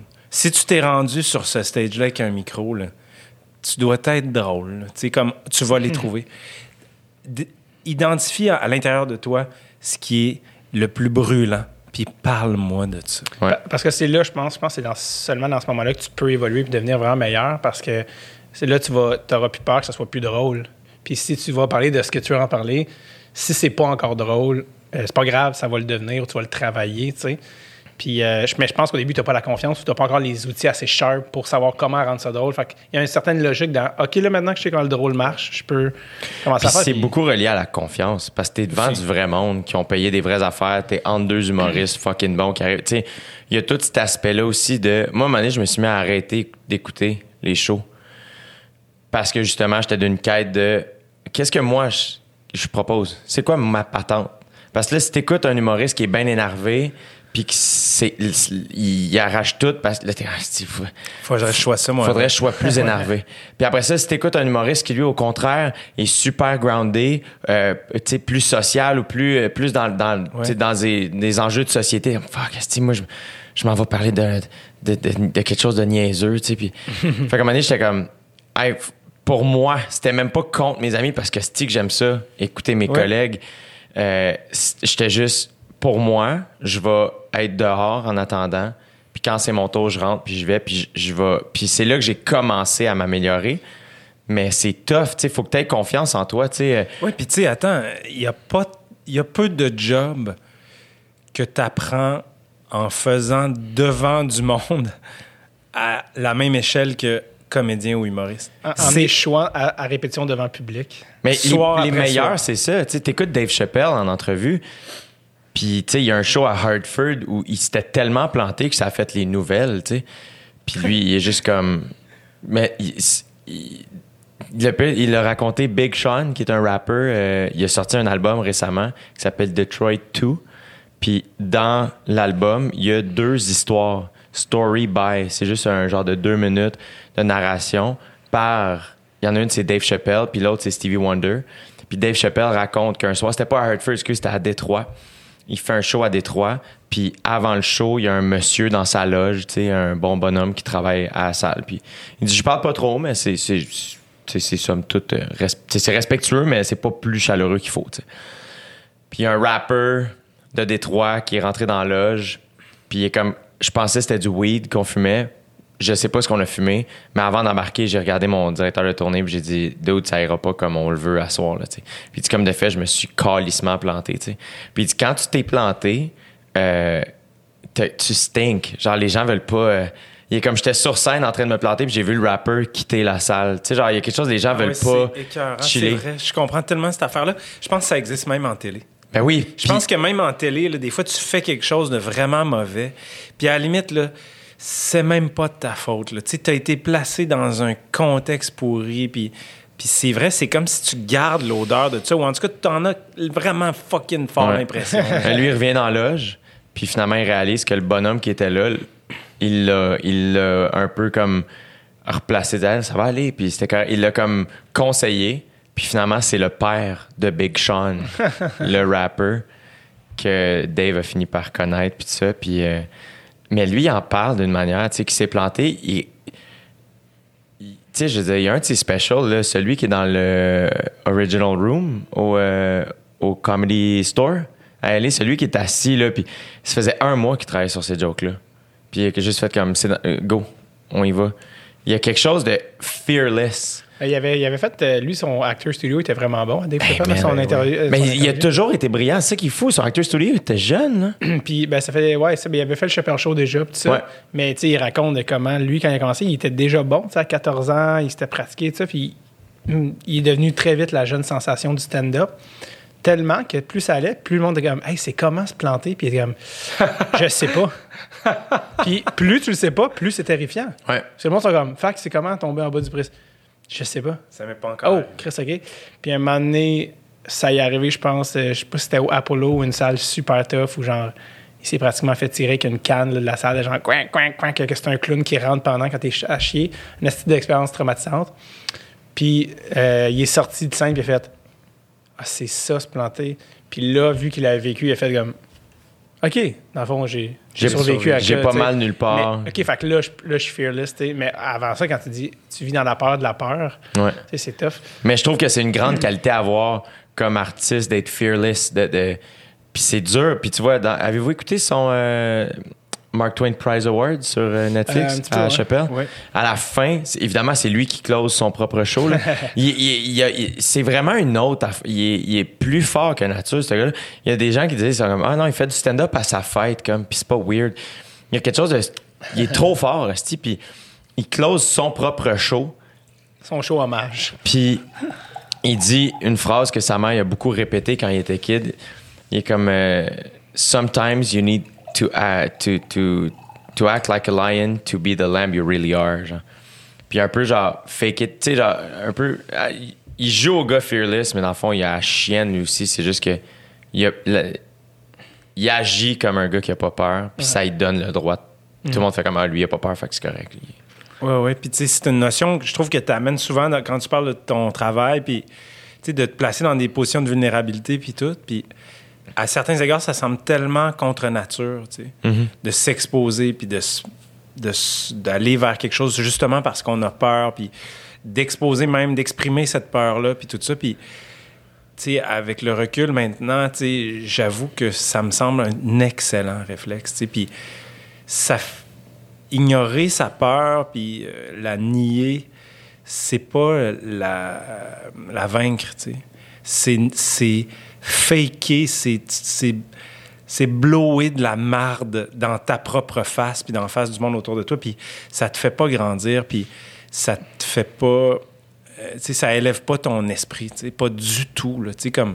Je trouve que, tu sais, cette notion-là de peur, puis de d'être compromis, puis de... C'est très, très important dans le travail qu'on fait. Mhm. Tantôt, euh, quand on parlait de. de, de- ça vient de me rappeler, là, je vais me rappeler, mais je fais un step back, mais quand on parlait de, de construire du matériel sur scène, d'être drôle versus pas drôle, mais par rapport à ça, une quote que j'aime qui décrit bien l'affaire, c'est de Mike Birbiglia où il dit Mes euh, meilleurs numéros ont d'abord été mes, mes pires numéros. Ouais. Alors que je pense que si au début, tu fais quelque chose, puis tu fais OK, j'ai eu mes rires. OK, fait que ça, ça marche, mais tu sais, c'était peut-être pas. là, tu peux avoir des rires pour bien de la merde aussi, là, tu sais, puis t'es pas allé vraiment au fond de cette affaire-là, puis c'est peut-être pas original, c'est peut-être pas. Alors que lui, mettons, partait d'une affaire, Hey, je veux vraiment parler de ça, je trouve ça vraiment intéressant pour telle telle raison, je pense qu'il y a plein d'avenues. Puis c'est sûr qu'au début, ça se peut que c'est comme, c'est pas encore assez drôle, mais c'est pas grave, parce que ça, tu peux le rendre plus drôle, tu sais. Puis quand ça va être drôle, ça va être drôle et bon. Alors, il y a des affaires qui sont drôles, mais sont drôles. euh, Futiles. Ouais, tu sais, c'est comment Mais ça, c'est un genre de une dualité. Tu pas- je pense que c'est une des affaires qui a fait que j'ai tant aimé le special de Dan Soder. T'as-tu écouté? Sur Crave? On l'avait vu au, au Cellar, Dan Soder. Il n'y a, pas- comme- il y a pas Internet. Il est comme grand, il a une voix un peu. il- en tout cas, il est drôle. Je t'ai envoyé ce- cette semaine, j'ai trouvé sur son Instagram, euh, Dan Soder, euh, mon bit préféré de son show qui s'appelle Son of a Gary. Puis, euh, asti que c'est drôle. Il, il parle des, euh, de la boxe, justement, puis il dit comment, genre, lui, ses préférés, c'est les poids plumes. Tu sais, genre les gars qui pèsent euh, 100 livres puis qui Ouais. se battent. Puis il les imite, puis puis il est juste comme, on dirait des, des écureuils qui se battent, tu sais. Puis après ça, il, il est comme, j'adore quand ils ont leur, euh, Traducteur. leur traducteur avec, avec eux. Je veux pas le, le, le- le- le- Mais man, ça me fait... son- J'ai ri encore fort. Puis c'est rare, là, mais c'est vraiment... C'est venu trigger de quoi? Puis j'étais comme... Moi, c'est un peu là où je me situe. Je suis tout le temps d'une espèce de dualité. Puis Chris, que je suis pas l'humoriste le politique ou je sais pas quoi, mais je suis d'une espèce de dualité de... J'ai souvent des moments de vague. Il faut vraiment que je parle de quelque chose. Puis après ça, j'ai l'inverse de... Man, j'ai juste envie d'embarquer puis de d'être drôle puis tout péter puis je m'en calisse. Puis on dirait que là, le fait que j'écris pas, je, je pense beaucoup à ça. Qu'est-ce que je veux dire? De quoi je veux parler? Mais je veux que ce soit drôle, tu sais. Ben, c'est sûr, puis, tu sais, encore là, tu sais, je veux pas faire de la genre de mauvaise poésie, mais, tu sais, s'exprimer dans une salle devant des C'est ce, que tu gens... c'est ce que tu fais de mieux, Guillaume. Juste, juste fais-le, puis euh, on va en profiter. Non, mais moi, je pense quand même qu'il y a déjà un geste politique, puis il y a déjà... tu sais, Il y a déjà une expérience extrêmement fondamentale dans le fait d'être réunis ensemble, un groupe, puis de rire. tu sais. Je sais que c'est un peu stretché comme réflexion, mais c'est vrai. Les, euh, les, les circonstances étant ce qu'elles sont, puis je parle pas nécessairement de la COVID, mais tu sais, on n'est pas. C'est pas facilité dans nos vies de se regrouper puis de partager un moment ensemble, tu sais. Puis on aura beau dire, c'est extrêmement précieux. On oublie qu'on appartient à une communauté. On oublie qu'on est tous liés en quelque part par toutes sortes d'affaires. Puis il n'y a rien comme d'être assis euh, dans une salle, puis de pleurer ou de rire ou de, vivre une expérience comme communautaire pour se le rappeler puis faire Hey, c'est vrai que c'est précieux pareil. Et puis on le sent. C'est grisant. Tu, tu sors de là, tu te sens. Ouais. Ça shakeait tes affaires. Tu sais, même le caractère nocturne de ça, des fois. Ouais. Ça- le stand-up, le théâtre, peu importe l'opéra, whatever ce que t'aimes, ça se passe la nuit, ça se passe en ville souvent. C'est, ça a un caractère super particulier, puis je pense que ça bonifie en quelque part l'expérience. tu sais. Ouais. Je pense que peu importe les technologies, faut, ça va rester. Ça, jamais je crois. En tout cas, j'espère que ça va, Moi aussi, je pense. ça va rester. On Dan- le sent, là. Ouais, j'espère. J'allais dire, ça me fait penser de Dan Soder, c'est qu'on l'a découvert les trois ensemble en allant au Cellar. Ouais. Et je tiens à saluer le gars qui m'a. Il y a un gars qui m'a écrit. Oui, c'est sur vrai. euh, un média euh, social pour me dire Hey les gars, je vous ai vu. En j'étais trop gêné d'aller vous parler. Puis le gars avait la même question qu'on se posait, c'est-à-dire c'est quoi le nom du premier humoriste qu'on a trouvé drôle? Puis on savait pas que son nom c'était Dan Soder.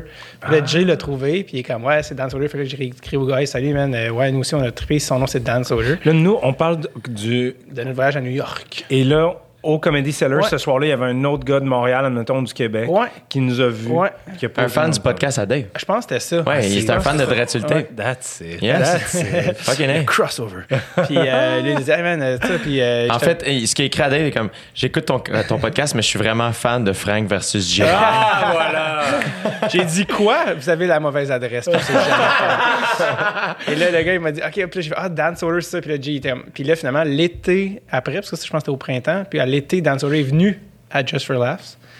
Et j'ai fait, oh shit, moi, c'est sûr, je vais le voir. Puis euh, il était en show nul autre qu'au Café Cléopâtre. Of course he Et oui, was. bar de danseuse, célèbre bar de danseuse, coin Saint-Laurent, Sainte-Catherine, Ouais. là où est née la gangrène. Et euh, c'est drôle parce que tout ce coin de rue-là été acheté bloc par bloc, le pool room, pour faire un énorme condo. Et je sais pas c'est qui est propriétaire du Cléopâtre, mais ils ont jamais flanché. Ils ont jamais cédé. que- Ils se sont, les acheteurs sont revenus à la charge. Combien vous voulez? On va vous acheter. Regarde, nous, on Ah, fait. ouais.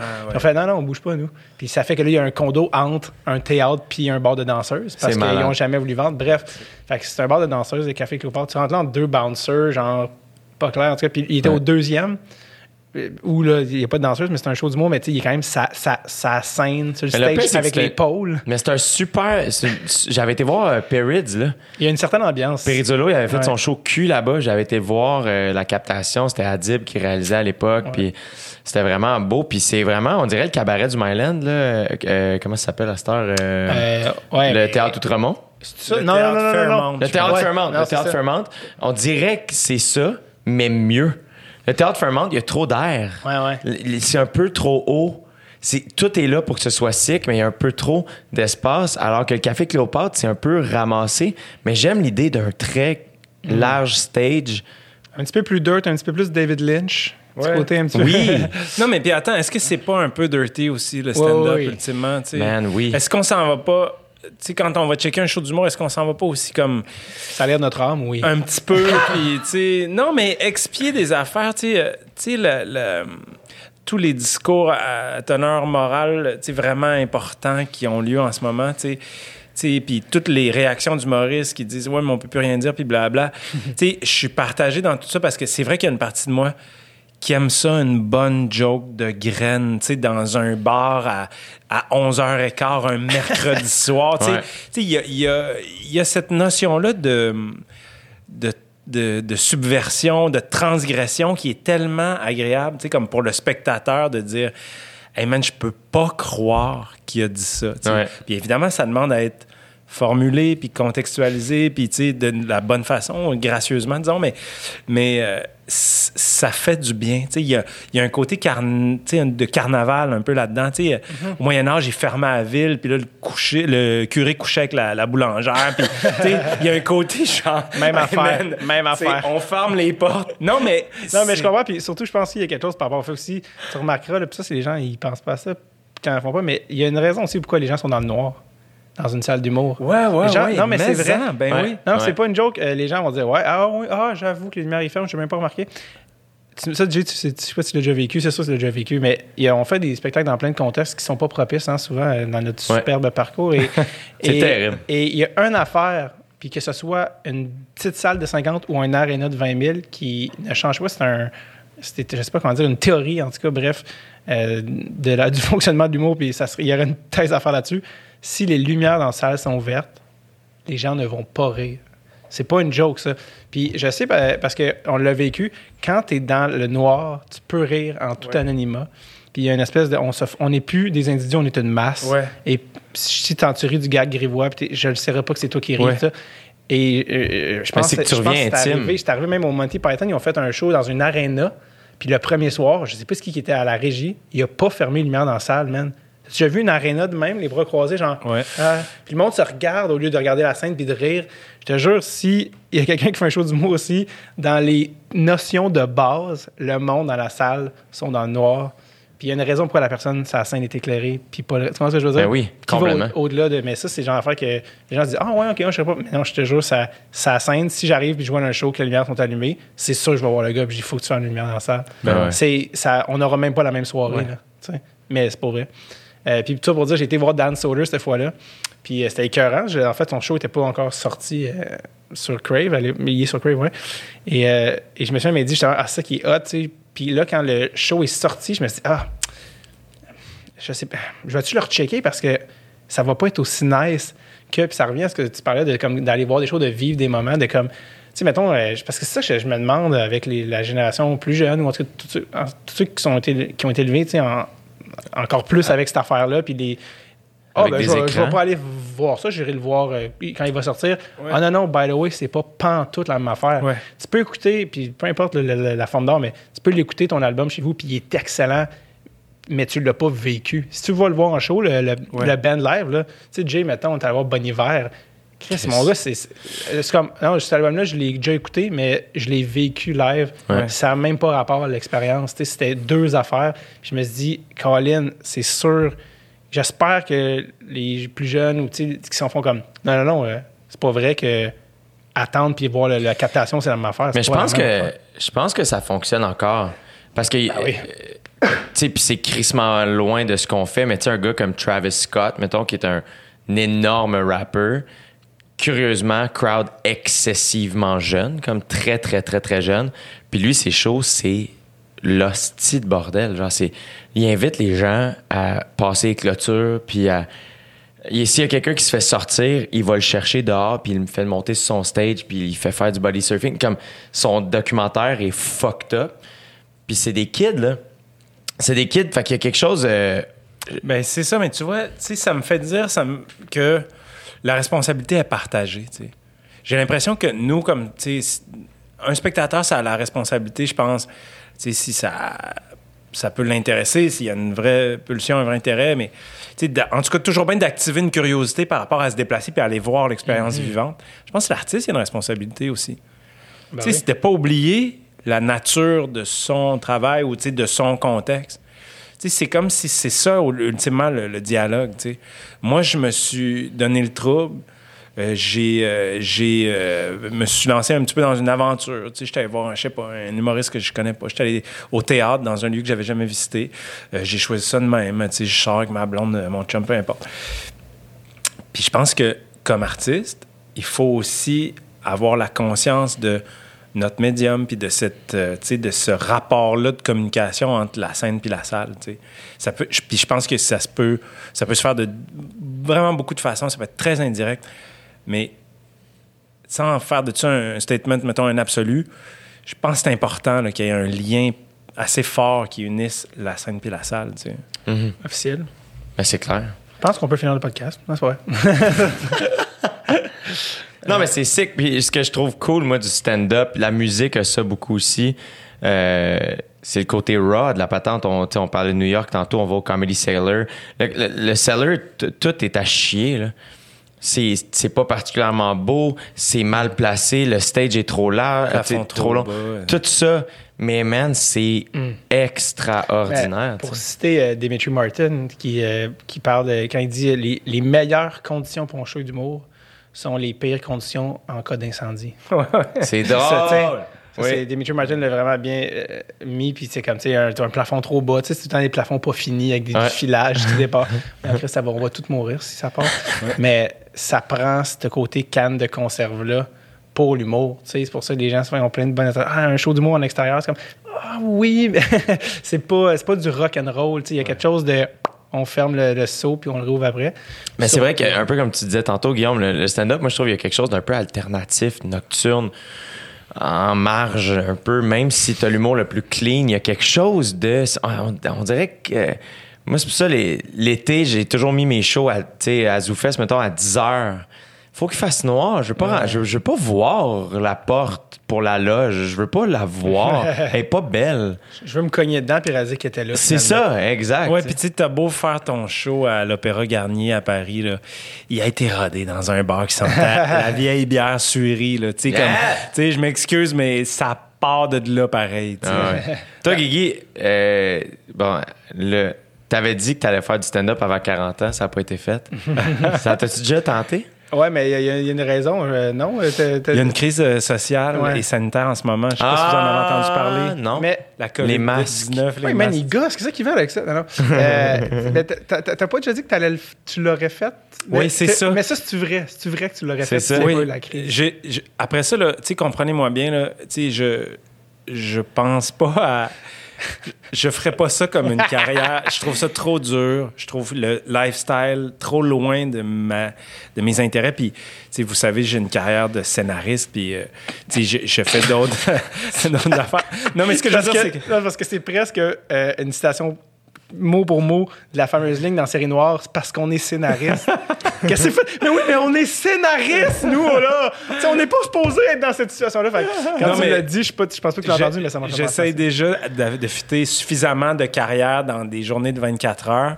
Je rajouterai pas, certainement pas, euh, une carrière d'humoriste là-dedans. Mais c'est vrai qu'à force de travailler avec vous, des fois, je me dis, man, je, tu sais, je, je fais de la mise en scène d'humour, ou je fais, j'aide des gens avec les textes, je travaille sur, dans la matière. Tu sais, ça mériterait peut-être que euh, j'y aille un petit peu moi aussi, tu sais. Après, euh, tu sais, j'aime pas assez être dans des bars, puis j'ai trop pu 25 ans pour me lancer dans une carrière comme ça. Mais à un moment donné, je me disais, c'est précisément, en fait, Thomas Levac, donc je sais pas si les gens savent c'est qui, mais c'est un, Oui. un son- writer son son podcast podcast ici. Bon, qui est aussi stand-up, puis qui a une soirée euh, sur, la, sur la rue Beaubien à Mm. Montréal, puis qui m'avait approché, puis qui m'avait dit Dude, viens donc, viens faire un truc, tu sais. Puis j'avais. euh, Là, je me rappelle pas exactement de notre, notre échange, mais évidemment, j'ai dit non. puis en y réfléchissant un peu, je, je pense que je lui ai réécrit, puis j'ai fait Écoute, tu sais quoi, avant d'avoir 40 ans, je vais, te, je vais te revenir, puis je vais faire de quoi. Puis il a comme fait OK, ouais, ouais, c'est ça. Fait que toi, tu sais, genre, tu te donnes un beau 6 ans, là, tout ça. Puis j'étais comme Non, non, genre 40 ans. genre 40 ans dans, dans 3 mois, là, tu sais. Fait que c'est ça. Mais c'est sûr que, tu sais, ça me, ça me travaille des fois un petit peu juste de dire, tu sais, ton père dirait Tu vends du vin, euh, tu sais, tu es sommelier, tout ça, ben, tu sais, viens donc cueillir des raisins dans mon champ. Ouais. Puis tu vas bonifier ton expérience, tu sais. Ne serait-ce qu'une journée. Ne serait-ce qu'une journée. Juste pour dire, tu sais, moi, quand je travaille avec des humoristes, puis quand je travaille avec des artistes en général, puis, tu sais, vous le savez, j'en fais beaucoup, tu sais. Je vais le faire de façon, disons, entre guillemets, professionnelle, mais je vais aussi beaucoup donner des coups de main à des gens avec des scénarios, avec des textes de tout genre. Ça peut être des tunes, tu sais, il y a On va se rappeler euh, la fois où on jouait au Spike Ball un samedi dans un parc et on commande la bouffe et Guillaume de faire Non, je dois quitter, j'ai un meeting Zoom pour une web série. Non, mais... non, mais... et, et moi Non, mais ça, qui commence même à problème. taper dans un arbre à main nue parce que je suis comme Ah, dis non. Il est 9 h le soir. puis- Non, mais... Mais je reviens après il est revenu Eh après. oui, il est revenu. Non, il a mais- sauvé le web en attendant. Non, mais c'est quelque chose que, que, je, que je fais, puis je pense que c'est important que- qu'on le fasse. T'es super bon, c'est- je, je Mais, mais mais- mais ça. je pense que tu as raison. Puis j'avais déjà croisé puis euh, euh, Seb Ravary, qui est un auteur euh, Ouais. en humour, qui travaille beaucoup. Puis je l'avais déjà vu une fois faire un set au jockey. Ouais. C'était même avant toi. Je pense que c'était Phil Roy. Ça doit, oui. Parce qu'il travaille beaucoup avec Phil. Ah, hey, je me demande si je l'ai pas déjà présenté, mais c'est sûr que c'était à l'époque de Phil. Ça se peut. Puis, euh, tu sais, évidemment, Chris, il était venu, puis il était pas bien, c'est pas le fun, c'est stressant. Puis déjà, toi, Chris, l'angoisse, c'est ton hobby numéro un Exact. déjà. C'est ça. mon occupation principale. Mais c'est ça que t'as dans, dans les veines. T'as aucun sang. Il a pas de sang. Tu peux pas donner de sang. Froid, Non, froid, Il y a froid, du froid, froid. sirop, un sirop très épais d'anxiété. Tu sais, comme, mélasse. tu sais, comme, comme quand quelqu'un meurt, puis comme, il enlève son sang, puis il met un liquide là, dans, pour le- l'exposition. C'est ça que lui, il est né avec ça dans les veines. Euh, C'est comme ça qu'ils ont développé la technologie. C'est pour ça en qu'il fait. sent rien. Et Ravary me disait que quand il était à l'école de l'humour, je pense qu'il était en même temps que la fille d'Yvon Deschamps. Puis Yvon Deschamps était au show, tout ça. Puis il avait, je pense qu'il avait entendu dire, ou Yvon avait dit, euh, à propos justement de l'écriture humoristique, il l'avait dit poliment, là, je vais le paraphraser, c'était pas- une citation, mais il avait dit quelque chose genre Je pense pas que tu peux écrire de l'humour pour la scène si tu jamais été dessus. Tant voulant dire comme tu peux dire à des, à des soldats d'aller en avant et de prendre des balles, mais si t'es jamais allé, tu sais, comme, sérieusement, honnêtement, tu sais même pas. Puis lui, il dit, garde, Yvon a dit ça, regarde, je, je, peux pas commencer à envoyer des gags. Puis il est allé, puis autant, c'est pas le fun, t'arrives, t'es stressé, tu dis tes gags. Puis il, avait full bien fait parce que c'est un bon auteur, Seb. Puis récemment, tu vois, cette semaine, je faisais un show avec un ami, deux deux shows euh, le même soir. Puis le premier, on essaie des affaires. Puis après ça, on se parle. Puis je suis comme, ah, ça, t'aurais-tu pensé ça ou ça, puis telle affaire. Puis le deuxième show, il va. Puis je pense que les deux affaires qu'on avait parlé, il est fait, ça marche fucking pas. il sort de scène, je fais, tu peux me puncher maintenant. Tu sais, comme, honnêtement, moi, je peux aller faire mes affaires qui marchent pas, puis ça me dérange pas. Mais de voir quelqu'un qui prend une idée que tu voulais l'aider, puis que c'est le pire feeling de tous les temps. puis si t'es auteur, puis tu sais pas c'est quoi avoir une balle dans le chest, Puis faire Ah non, non, mais fais-le. Non, non, j'entends la foule pas rire ou j'entends la foule rire, peu importe. Fait que je trouve que c'est super noble que tu ailles au bout de cette affaire-là. Puis, tu sais, la soirée à Tom, c'est une soirée, justement, les. L'hémisphère gauche, je pense pour vrai que c'est une bonne place de stand-up. On parlait de ça, c'est un lieu Ouais. qui est pas sécuritaire pour le feu. là. Pour toutes. tu sais, le- l'hémisphère gauche, c'est là que le, le- je veux dire, a été inventé probablement genre l'héroïne. Tu sais, je c'est une place extraordinaire où là je dis ça, c'est, ça sonne trash, mais c'est que c'est, un beau trash. On dirait un décor de film cette place-là. Il y a un petit côté Fight Club. puis ça fonctionne que ce soit Thomas Levac qui ça. ouais. Il y a quelque chose de. Je suis jamais allé jouer à sa soirée, puis je suis persuadé que c'est cool. Mais en tout cas, moi, ça. un peu la réflexion que, que je me fais. Puis Puis après, tu vas refaire ce numéro-là, mettons à l'open mic du bordel. Tu sais, c'est ça. C'est vraiment, ok. Puis, ça me. deux expériences différentes. Puis ça me placerait, mettons que je le ferais, parce que c'est pas. J'ai pas encore signé, mais ça, je pense que ça me placerait aussi dans une position de grande vulnérabilité, puis de peur, puis de tout ça. Mhm. Puis je pense que c'est important, cette affaire-là, tu sais, comme on en parlait plus tôt. Ouais, tu ouais, absolument. Vraiment. Surtout si tu travailles avec des humoristes, là, tu sais, puis de, des fois, si, sans avoir fait ça, je pense des fois, tu vas dire des affaires qui vont dire, il est-tu cave, de quoi il parle? Tu sais, comme, tu serais off sur bien des affaires, je pense. Tu sais, le- c'est drôle parce que ces notions-là, là, mettons que je veux que ça soit bien, bien clair pour les gens qui nous écoutent puis qui ont peut-être pas, tu sais, qui ont pas les, les clés pour le comprendre. là. Très simplement, à un moment donné, un de mes amis m'a demandé de l'aider à écrire des tunes pour son album. Pas à écrire les chansons, mais il m'a envoyé ses textes. Puis il m'a dit, je veux tes commentaires, puis je veux qu'on en parle. Puis, mettons, typiquement, je disais, me semble que cette formulation-là est un petit peu merdique, tu sais, ou, euh, tu sais, je trouve qu'il y a mieux. Puis il me disait, ouais, mais check, moi te la faire avec ma guide, puis tu vas entendre, puis tu vas voir, ça sonne mieux, mettons. Pas, tu sais, il était souvent d'accord, tu sais, mais on dirait que la toune, elle commande autre chose. C'est un peu la même affaire. Des fois, tu as une idée, c'est trop intellectuel, c'est trop théorique, tout ça. Sur le stage, avec le micro dans les mains, Mm, Ouais, non, ça marche pas. Puis l'autre version qui semble un petit peu plus bancale, ben coudon, c'est comme la bonne, tu sais.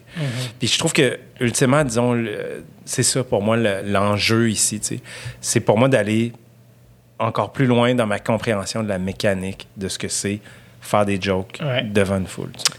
Je trouve ça intéressant aussi que toi, tu as franchi le cap de la quarantaine, ou comme on l'appelle, la quarantaine en quarantaine. C'est ça qui est arrivé pour vrai. Puis que JJ, juste ici, Ah, est en train de clore le dossier de la vingtaine.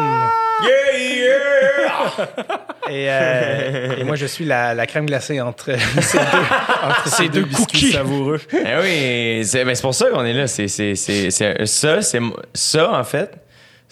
Micro ou pas, C'est ton cadeau. c'est mais c'est, Ton brunch de fête. ah c'est mes affaires préférées au monde.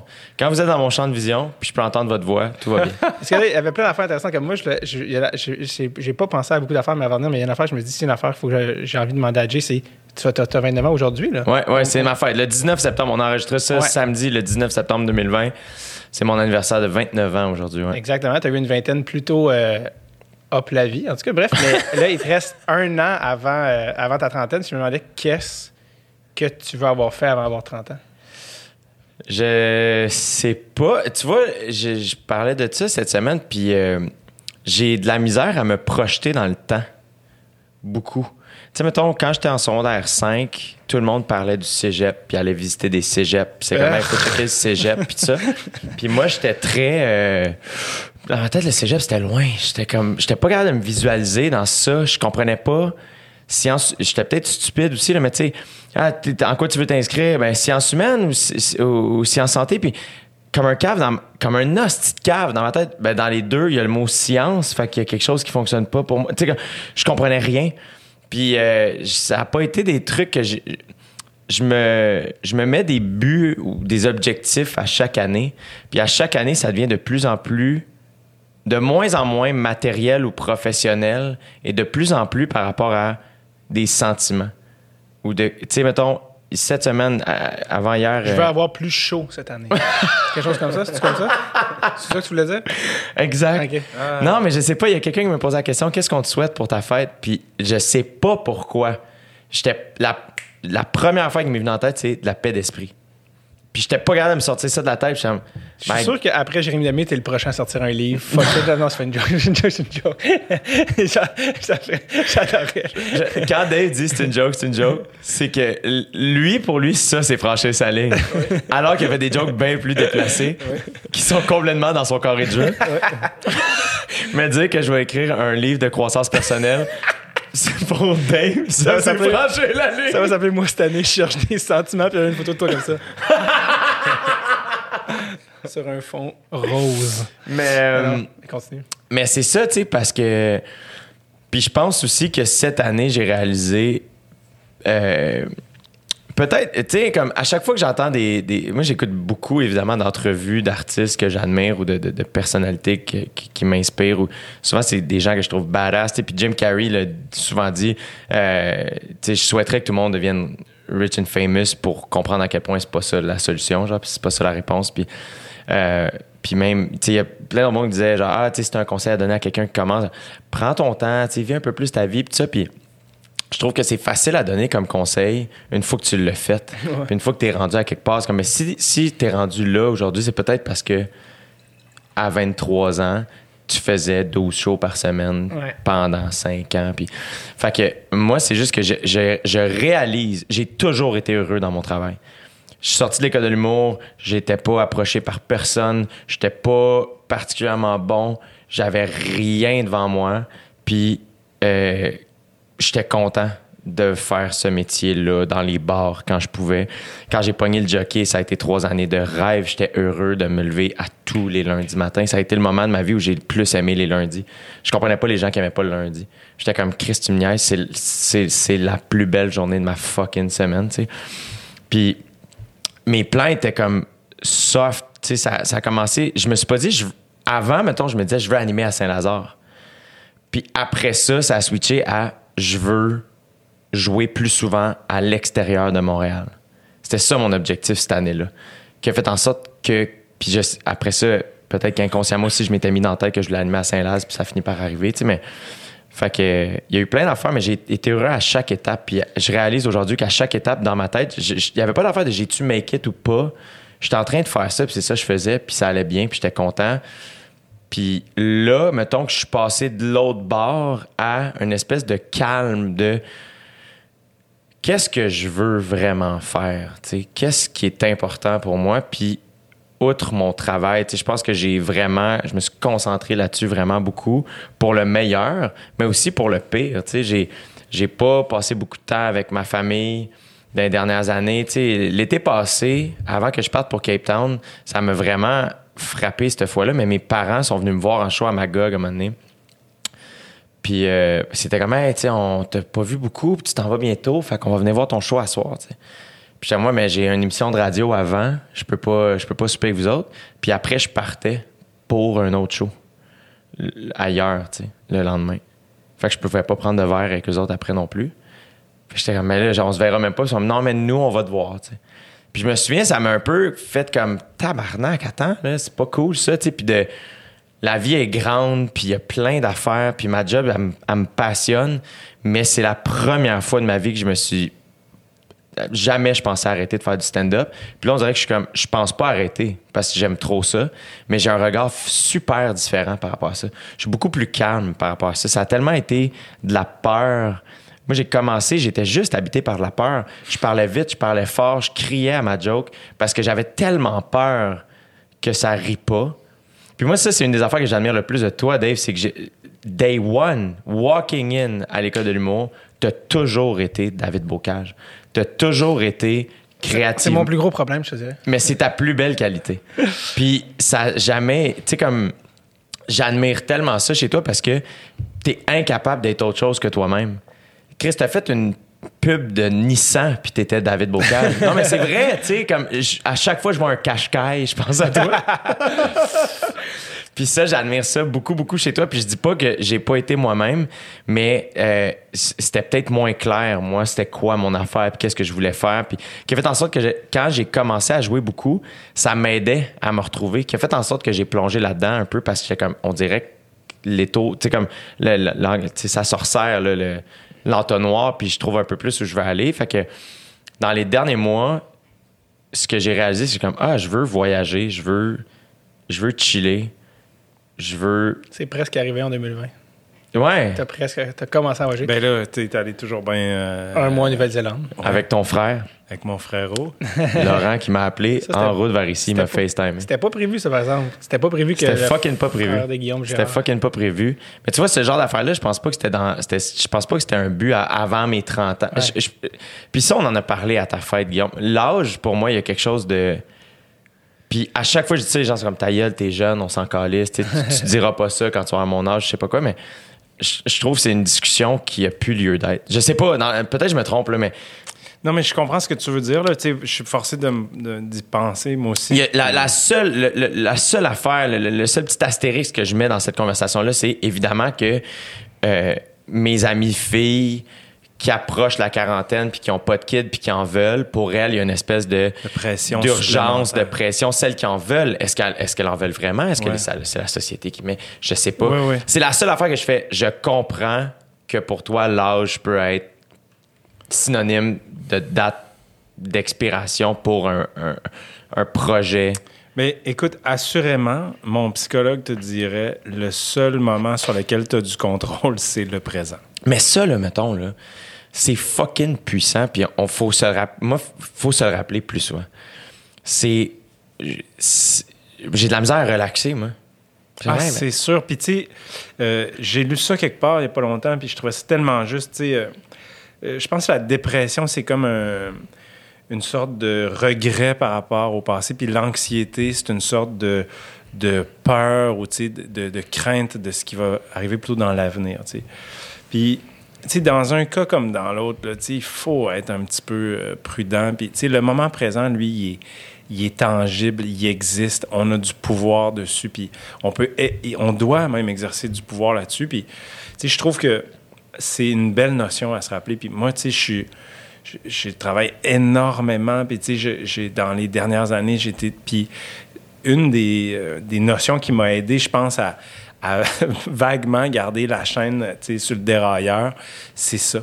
C'est de, de me dire, Hey, aujourd'hui, je vais essayer juste d'être euh, parfaitement conscient des- de chaque seconde qui passe. Puis c'est- un vrai outil. Là. Je ne suis pas un gars ésotérique. Je sais, je, je fais pas des, des, des concoctions de, de, de, de gazon puis de, de, de, de safran là, pour, euh, soigner mon cancer. Là, de façon très simple et très terre-à-terre.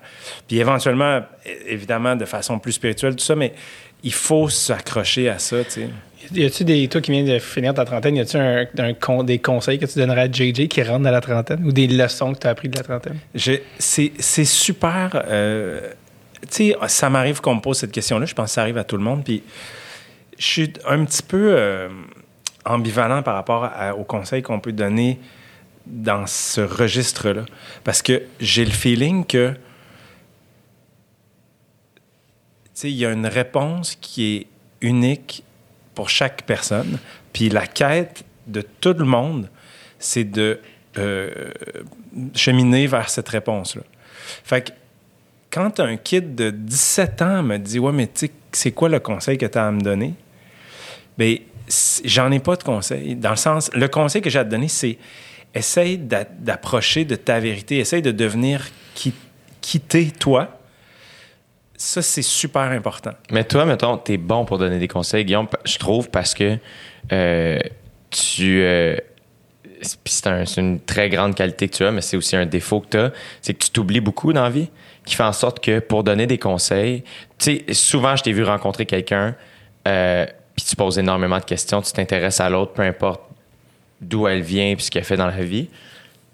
Puis t'as pas le, le- le retour, la, la personne va pas nécessairement te poser autant de questions, qui fait en sorte que euh, on- tu sais, moi, je sais que même si on est vraiment proche, il faut que je gratte un peu des fois, faire, euh, tu sais, comment ça va? Bah, qu'est-ce que je pourrais bien te dire?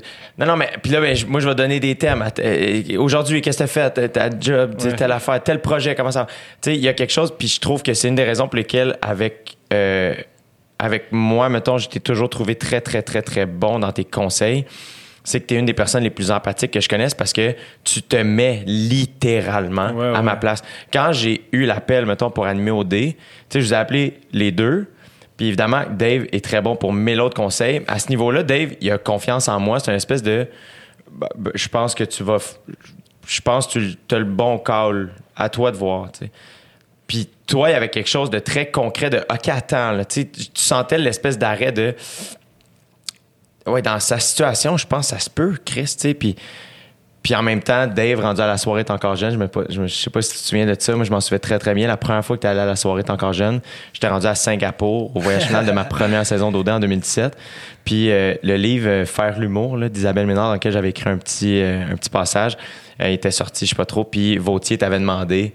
Sais, parce que là-dedans, je disais que la seule personne qui me donnait des conseils, c'était Guillaume Girard sur mes textes humoristiques. Euh, excuse, euh, David Bocage à l'époque.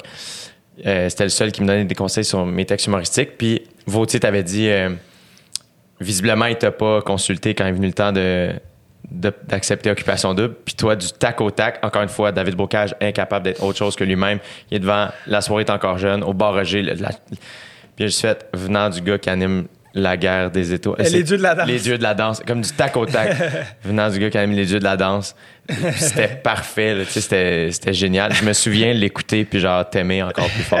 Je sais, je pense que je voulais- j'avais dit. Euh, euh, tu as déjà dit sans rire, voici un tango signé Patty Galland et Paolo Noël. Genre, man, Jean-Sébastien Girard puis Olivier Niquet, man, ils, ils tapaient dans la table. Genre, nous, on peut jamais y dire, Asti, genre, Asti de Vautier, gros lait. Mais je trouve que pour en revenir aux conseils, il y a beaucoup de gens qui donnent des conseils en fonction de leur peur à eux Ben oui. et leur réalité à eux. ce qui est tout à fait légitime, évidemment. là, Mais c'est, ça devient plus un conseil pour l'autre, c'est comme pour eux, tu sais.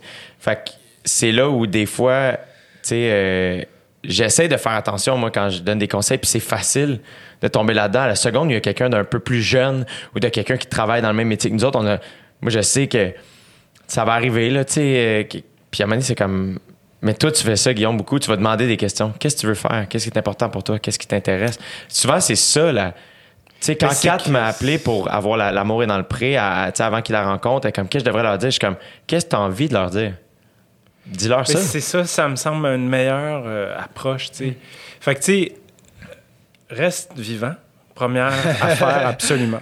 Ben, tu, tu le dis vite, mais il y en a qui y passent. non, mais justement, tu sais, comme reste en vie. Il y a quelque chose, tu penses, peut-être tu le vois pas, peut-être que tu le sais pas, mais il y a une expérience extraordinaire pour toi quelque part là-dedans. Peut-être que en ce moment, c'est pas possible d'avoir, etc. Peut-être que, tu t'es dans une forme de détresse qui te donne un, un sentiment de désespoir, je sais pas quoi. Mais elle est là, quelque part, la lumière. Continue à fighter, gratte, reste en vie. Puis ensuite, mettons, tu sais, trouve la réponse. Trouve la réponse à l'intérieur de toi. C'est un bon que- conseil à donner, trouve ta vérité. Parce que je me souviens, moi, tu- par rapport à OD précisément, tu m'avais appelé, puis je me souviens que je, je, je voulais pas te dire de pas le faire ou de le faire. Je me souviens juste que je voulais pas que tu, le que tu penses que tu étais obligé de le faire Ouais. pour les mauvaises raisons. Tu de Ouais. dire, ah, le train, il passe, asti, genre, ouais, le train, ça va dans le précipice, tu sais. Ouais, mais, tu sais, mais tu sais, des fois, il y a un genre de pression de, faut que tu décides vite, puis là, tu te refais demander, puis il faut que je réponde demain, puis si, puis ça, puis c'est, peux-tu nous répondre dans deux jours pour des grosses décisions comme ça? Sais, pas juste financièrement, juste carrière-wise. Ouais. Je me souviens juste de dire, ben, fais, fais ce que tu penses qui est bon, mais je, je me souviens que tu étais beaucoup axé sur les shows à ce moment-là. Ouais. Je me souviens, je voulais juste pas que tu dises oui parce que tu sentais que tu étais obligé de dire oui. Puis finalement, tu as dit oui, mais pour les bonnes raisons. Puis quand- Mais finalement, j'ai dit non. Ouais, non, t'as premier. dit non. Oui, mais Ce qui c'est ça. Ce qui, ce ce qui a immédiatement donné le ton. non, mais c'est vrai. Ouais. Dans le sens où, tu sais, quand les gens font Ah, tu sais, t'animes de manière différente, tu sais, je fais Ben, j'ai dit non au début. Puis c'est, là qu'eux, ils ont fait Ah non, Chris, c'est lui qu'on veut. T'as pas grandi en disant mon rêve d'animer au Non, Chris, non, tu sais. Puis, mais, euh, mais pour en revenir à ta question, je pense qu'avant 30 ans, il n'y a pas. euh, je pense, je veux me grounder. Tu sais, je veux m'installer chez moi. Je, je pense que j'ai jamais fait ça de ma vie. Avoir mon chez moi. Tu sais, dans le sens, j'ai eu un appart pendant 6 ans.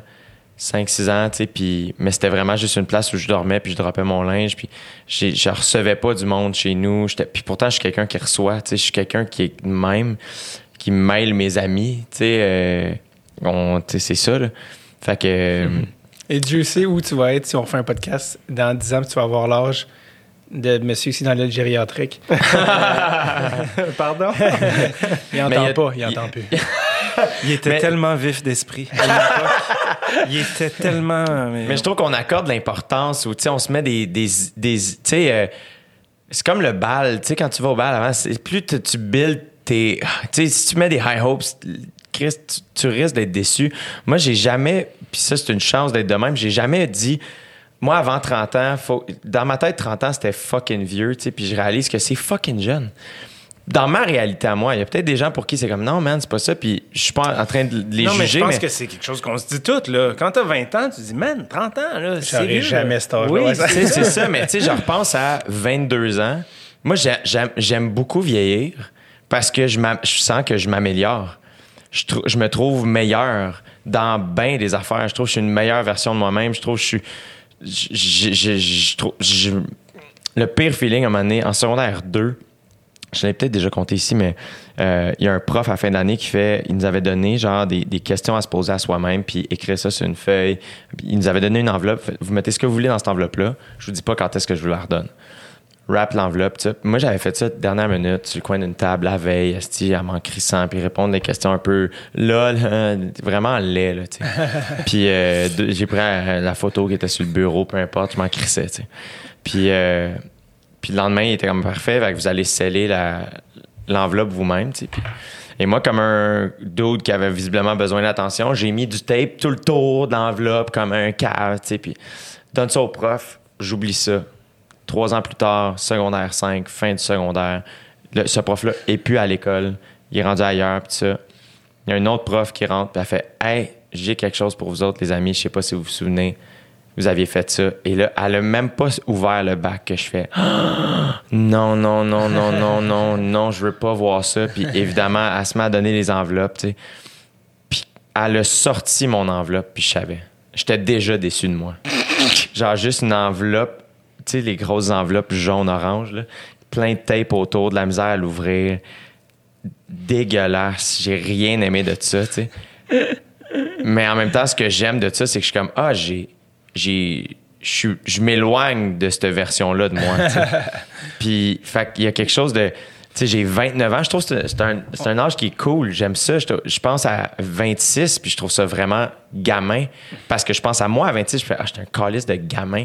Puis je suis encore un gamin, mais je trouve que je le sais un peu plus. Fait que je suis plus humble par rapport à tout ça. Puis je suis plus. euh, fait que je trouve ça. C'est à 26 que tu as eu la gig de, au D. C'était à 26 que lui faisait Frank versus Gérard. C'est pour ça que Je l'ai eu à 25, en fait. 25, oui. J'ai eu Ah, puis 26 à Peut-être Bali. que moi aussi. Peut-être c'est 25 C'est ans, jeune. je sais pas. Ah, C'est jeune. c'est tellement jeune, man. C'est tellement jeune.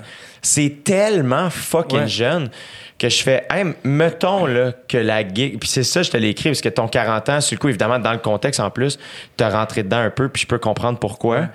Parce que tabarnak, pogner 40 ans dans le confinement, c'est de la calice de merde, tu sais, c'est tough. Non, mais c'est vrai, tu sais, puis Dave, il trouve ça. C'est ça. Dave, c'est la, juste- la, la joke, sa joke préférée que t'as faite de ta vie, c'est ça, d'avoir Laisse-moi 40 ans en quarantaine. Laisse-moi du nez, il pleut. Mais oui, c'est ça.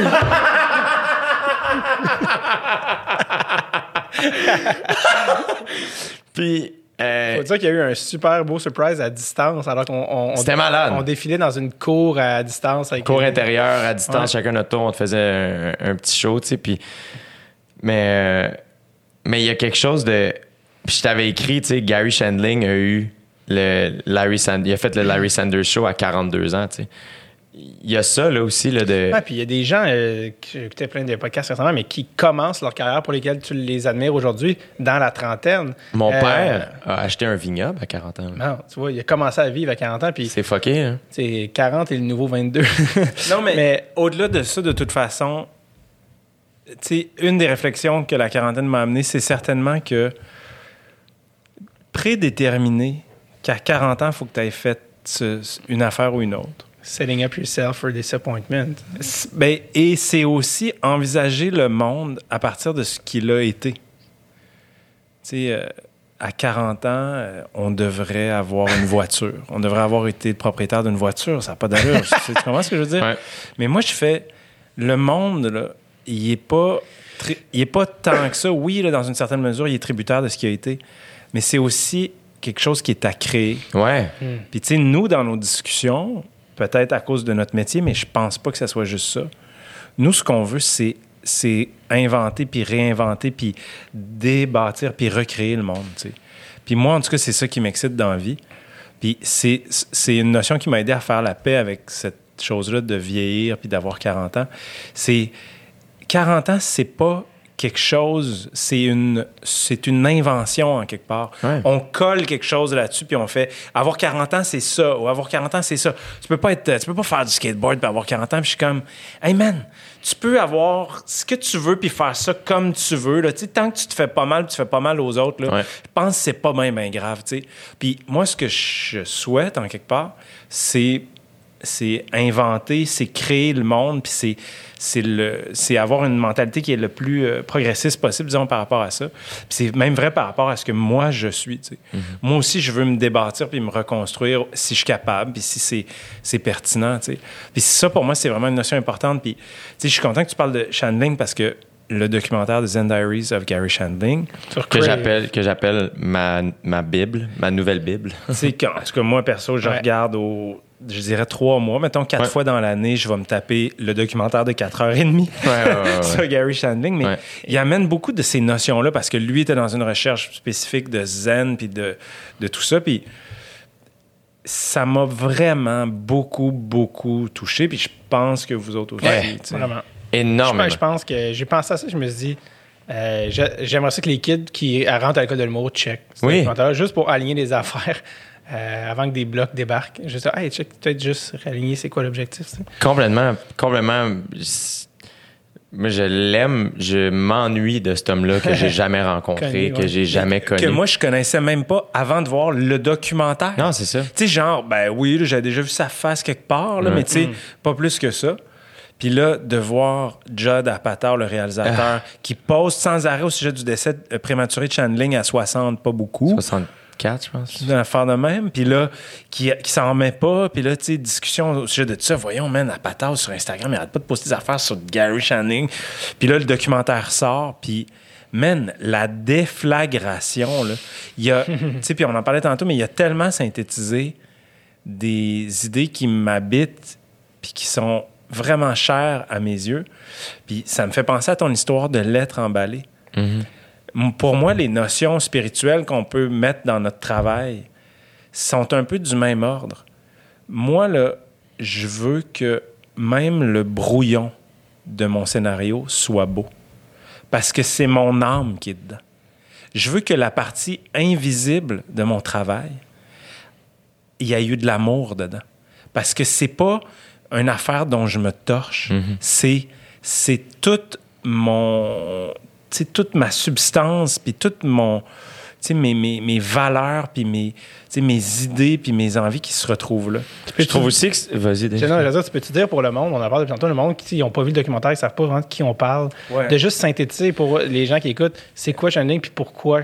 essentiellement, là, tu sais, je, je, je, je me fais ça un peu à- de façon impromptue, là, mais Gary Shandling est un type qui est débarqué à Los Angeles assez jeune et qui rapidement est devenu un scénariste de sitcom avec un très bon succès. Et très jeune dans sa vie, s'est mis à avoir une, en être en recherche de zen, s'est mis à méditer à une époque où c'était vraiment pas populaire. Et euh, apparemment, sa carrière donc d'auteur ou de writer de comédie, ça le, ça lui suffisait pas. Puis il a fini par, euh, en fait, assez rapidement, il s'est mis à transiger vers une carrière d'humoriste. Et euh, le documentaire est un peu euh, l'histoire de sa vie. C'est un homme qui a eu énormément de succès, qui était aussi extrêmement aliéné. Puis c'est peut-être ça l'affaire la plus importante dans, euh, dans la façon dont il nous est présenté. C'est que d'un côté, c'est un, un type qui est extrêmement névrosé, mais qui d'un autre côté est à la vraiment dans une recherche très active de zen. Puis, là, peut-être qu'il y a des gens qui le connaissent, tout ça, mais essentiellement, là, au-delà de sa carrière d'humoriste puis d'animateur de gala, disons, de, il y a eu deux sitcoms dont il était showrunner et le personnage principal.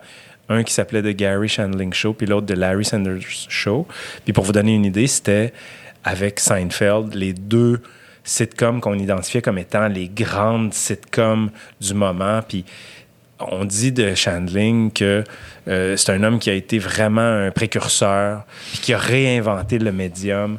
Et puis, euh, autant en humour, là, en stand-up, disons, euh, niveau de télé. son écriture de sitcom. ça. absolument. Et euh, ça a été le mentor d'un énorme nombre d'artistes, euh, de Sacha Baron Cohen, euh, euh, Sarah Silverman. Sarah Silverman, Et, pour- et surtout Judd Apatow. et Judd Apatow. Et donc, quand Chandling est mort prématurément d'une crise cardiaque à- au début de sa soixantaine, 62, 63, 66, je pense, parce que Peut-être. parce qu'il faisait une joke à la fin de sa vie quand Robin Williams est décédé. Hmm. Ouais. Il, il faisait la joke où, quand il a appris aux nouvelles que Robin Williams s'était enlevé la vie, euh, la personne, l'anchorman, avait dit euh, 64, it's so young. Puis lui, il avait. Ah oui, c'est il, il faisait la joke où il est comme là, j'ai ouvert les yeux, puis j'avais comme de l'espoir parce qu'il avait 64 ans. comme ça, il disait, c'est il- il- c'est la seule. C'est Ouais. juste quand quelqu'un meurt qu'on dit que 64 ans, c'est jeune. Puis euh, après ça, il- ça, il l'a fait sur scène au Largo. Ouais. On le voit dans le documentaire quand il remonte sur scène. Après, euh, il retourne à un moment donné aussi à, à Letterman. Ça faisait 10 ans qu'il n'avait pas été à Letterman. Tu sais, dans l'idée aussi de. Et Chris, que je suis pas Gary Shandling, c'est pas ce que je suis en train de dire, mais quand- je me souviens quand il dit ça, là, tu sais, ça faisait 10 ans, puis tout ça, puis je fais comme. Tu sais, déjà, des fois, les gens vont faire Je prends une pause des réseaux sociaux pendant quelques jours, un an ou mois, qui a dit Ah, je prends off pendant six mois cette année. Euh, c'est facile de prendre six mois off quand tu as un contrat qui t'entend de l'autre bord. C'est très, très, très facile de dire Ah, pas besoin du regard des autres c'est pour vivre, tout ça, alors que tu sais que les autres vont te regarder en tabarnak à l'automne. Puis quand j'ai entendu ça, j'étais comme Hey man, 10 ans sans aller à Letterman, pour un stand-up, puis un ami. Ouais. J'étais comme, il était vraiment dans une quête plus grande que ça, tu sais. Puis, Ben, tu sais, puis je pense que ça rejoint beaucoup des discussions qu'on a, qu'on a au sujet de notre pratique, là, puis qu'on avait, tu sais, autour de, de, de deux œufs bacon tantôt, mais qui est de... Tu sais, tout conspire à nous faire voir uniquement les raisons matérielles pour lesquelles on travaille. Euh, tu sais, euh, l'argent, le, le pouvoir, entre guillemets, que ça peut euh, Mhm. donner, tu sais, d'avoir une carrière publique ou médiatique ou peu importe. Puis la réalité, c'est que, en tout cas, je pense pour nous trois ici autour de cette table, l'objectif ultime, c'est pas ça. Puis, tu sais, quand je parle de euh, ma volonté de, de- mettre énormément d'amour dans les parties qui sont même invisibles de mon travail, ben, c'est que pour moi, ce travail-là, dans une certaine mesure, tu sais, il y a une valeur qui est plus importante dans sa dimension spirituelle, euh, tu sais, qui est d'amener de la joie dans le cœur des gens, puis des réflexions, puis des idées. Puis les dernières années, puis les discussions que je pense que nous trois, on a eues ensemble, le documentaire de Shanling, puis les projets sur lesquels j'ai travaillé, euh, tu sais, je pense entre autres à la série que, que j'ai écrite, qui, qui est pour une toujours plus un jour. qui est une série tu sais, sur le deuil puis l'amour puis tout ça, ça a énormément contribué à, à faire avancer mes réflexions à ce sujet-là. Puis je veux pas faire de ça le discours de quelqu'un qui travaille en art ou en création nécessairement. Tu sais, comme je pense que c'est vrai pour tous les métiers. Tu sais, le professeur, là, on peut le voir comme ben, il s'en va cacher un chèque là, pour puis je fais ouais puis il s'en va aussi transmettre des connaissances puis faire un travail d'éducation dans sa meilleure euh, déclinaison. Ouais. Puis moi, c'est ça qui me qui m'habite beaucoup euh, dans mes réflexions par rapport à mon travail dernièrement, par rapport au travail des autres autour de moi aussi. Que ce soit par exemple une infirmière. On a beaucoup parlé des infirmières pendant la, la crise. Puis, j'étais là. On est-tu en train d'oublier que ces gens-là sont au moment où on se parle en train de donner des soins aux personnes qui sont le plus dans le besoin dans notre société pratiquement, dans les pires conditions possibles, pour des calices de salaire de marde, pour un- une absence de considération absolue, euh, dans un genre de régime abusif à leur endroit. Tu sais, comme spirituellement, ces gens-là sont en train de sauver, puis sais, puis même de façon très Concrètement. sauver des vies, Ouais. donner des soins à des gens qui sont dans un état de, tu sais, qui sont démunis là, de la pire des façons. Puis nous, on n'est pas capable de leur, de leur accorder, entre guillemets, une, une forme de rétribution qui est, ne serait-ce que vaguement euh, juste. Mais je suis tellement d'accord en plus parce que que ce soit les, infir- les infirmiers, les infirmières, les enseignants, les enseignantes, a- c'est pour, pour ne nommer que ceux-là, là, mais il y a plusieurs métiers comme ça qui. Hey man, être prof, là, man, c'est quelque chose. C'est vraiment quelque chose. Ce qui est, c'est que c'est à tous les jours. Tous les jours. À tous les jours. À tous les jours, tu revois la même crowd Ouais. qui veut pas apprendre ce que tu as à leur offrir. Ou du moins, en tout cas, Ouais, je ouais. suis pas en train de dire qu'ils veulent pas apprendre. Non, mais qui se comporte comme s'ils voulaient pas apprendre. ben, en tout après cas, ça, je peux comprendre parce que il y a quelque chose de très similaire entre, mettons, c'est qu'ils voient pas l'envers du décor. Moi, le premier, quand j'étais au secondaire, tu vois pas l'envers du décor. Pourquoi, tu- pourquoi cette règle-là, hein? tu vois pas ça? L'idée qui est plus grande, mais la règle est là pour que le prof ait le plus de temps et d'énergie à t'offrir à toi. C'est à ça qu'ils servent les règles. C'est pas pour faire chier. Ouais, puis tu sais, tout conspire à nous faire dire Ouais, mais man, les profs, ils ont deux mois de vacances l'été, puis ils font tel salaire, puis tout.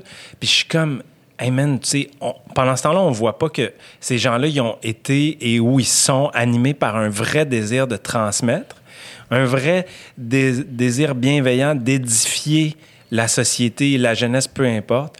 Puis qu'on s'approche même pas de leur donner les ressources là, minimales pour arriver à, à toucher à cette quête-là qui a rien à voir avec l'ego, le matériel et le pouvoir. Tu sais, quand tu dis là, que tu es au Québec en 2020 puis que les écoles, la structure physique de l'école permet pas aux enseignants de, de transmettre leur message, que, tu sais, c'est... euh, c'est, euh, c'est l'été, euh, c'est la canicule totale, puis que les infirmières perdent connaissance d'un CHSLD parce parce qu'ils n'ont pas les conditions minimales pour faire la job la plus noble qu'on peut imaginer.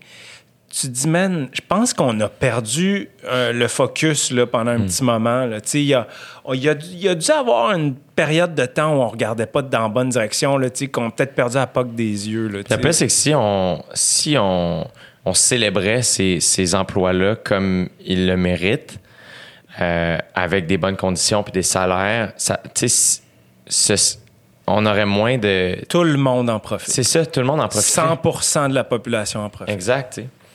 Fait que, euh, fait que tout ça grâce à Gary Shandling. Euh, Est-ce que tu vas déballer tes cadeaux ou pas?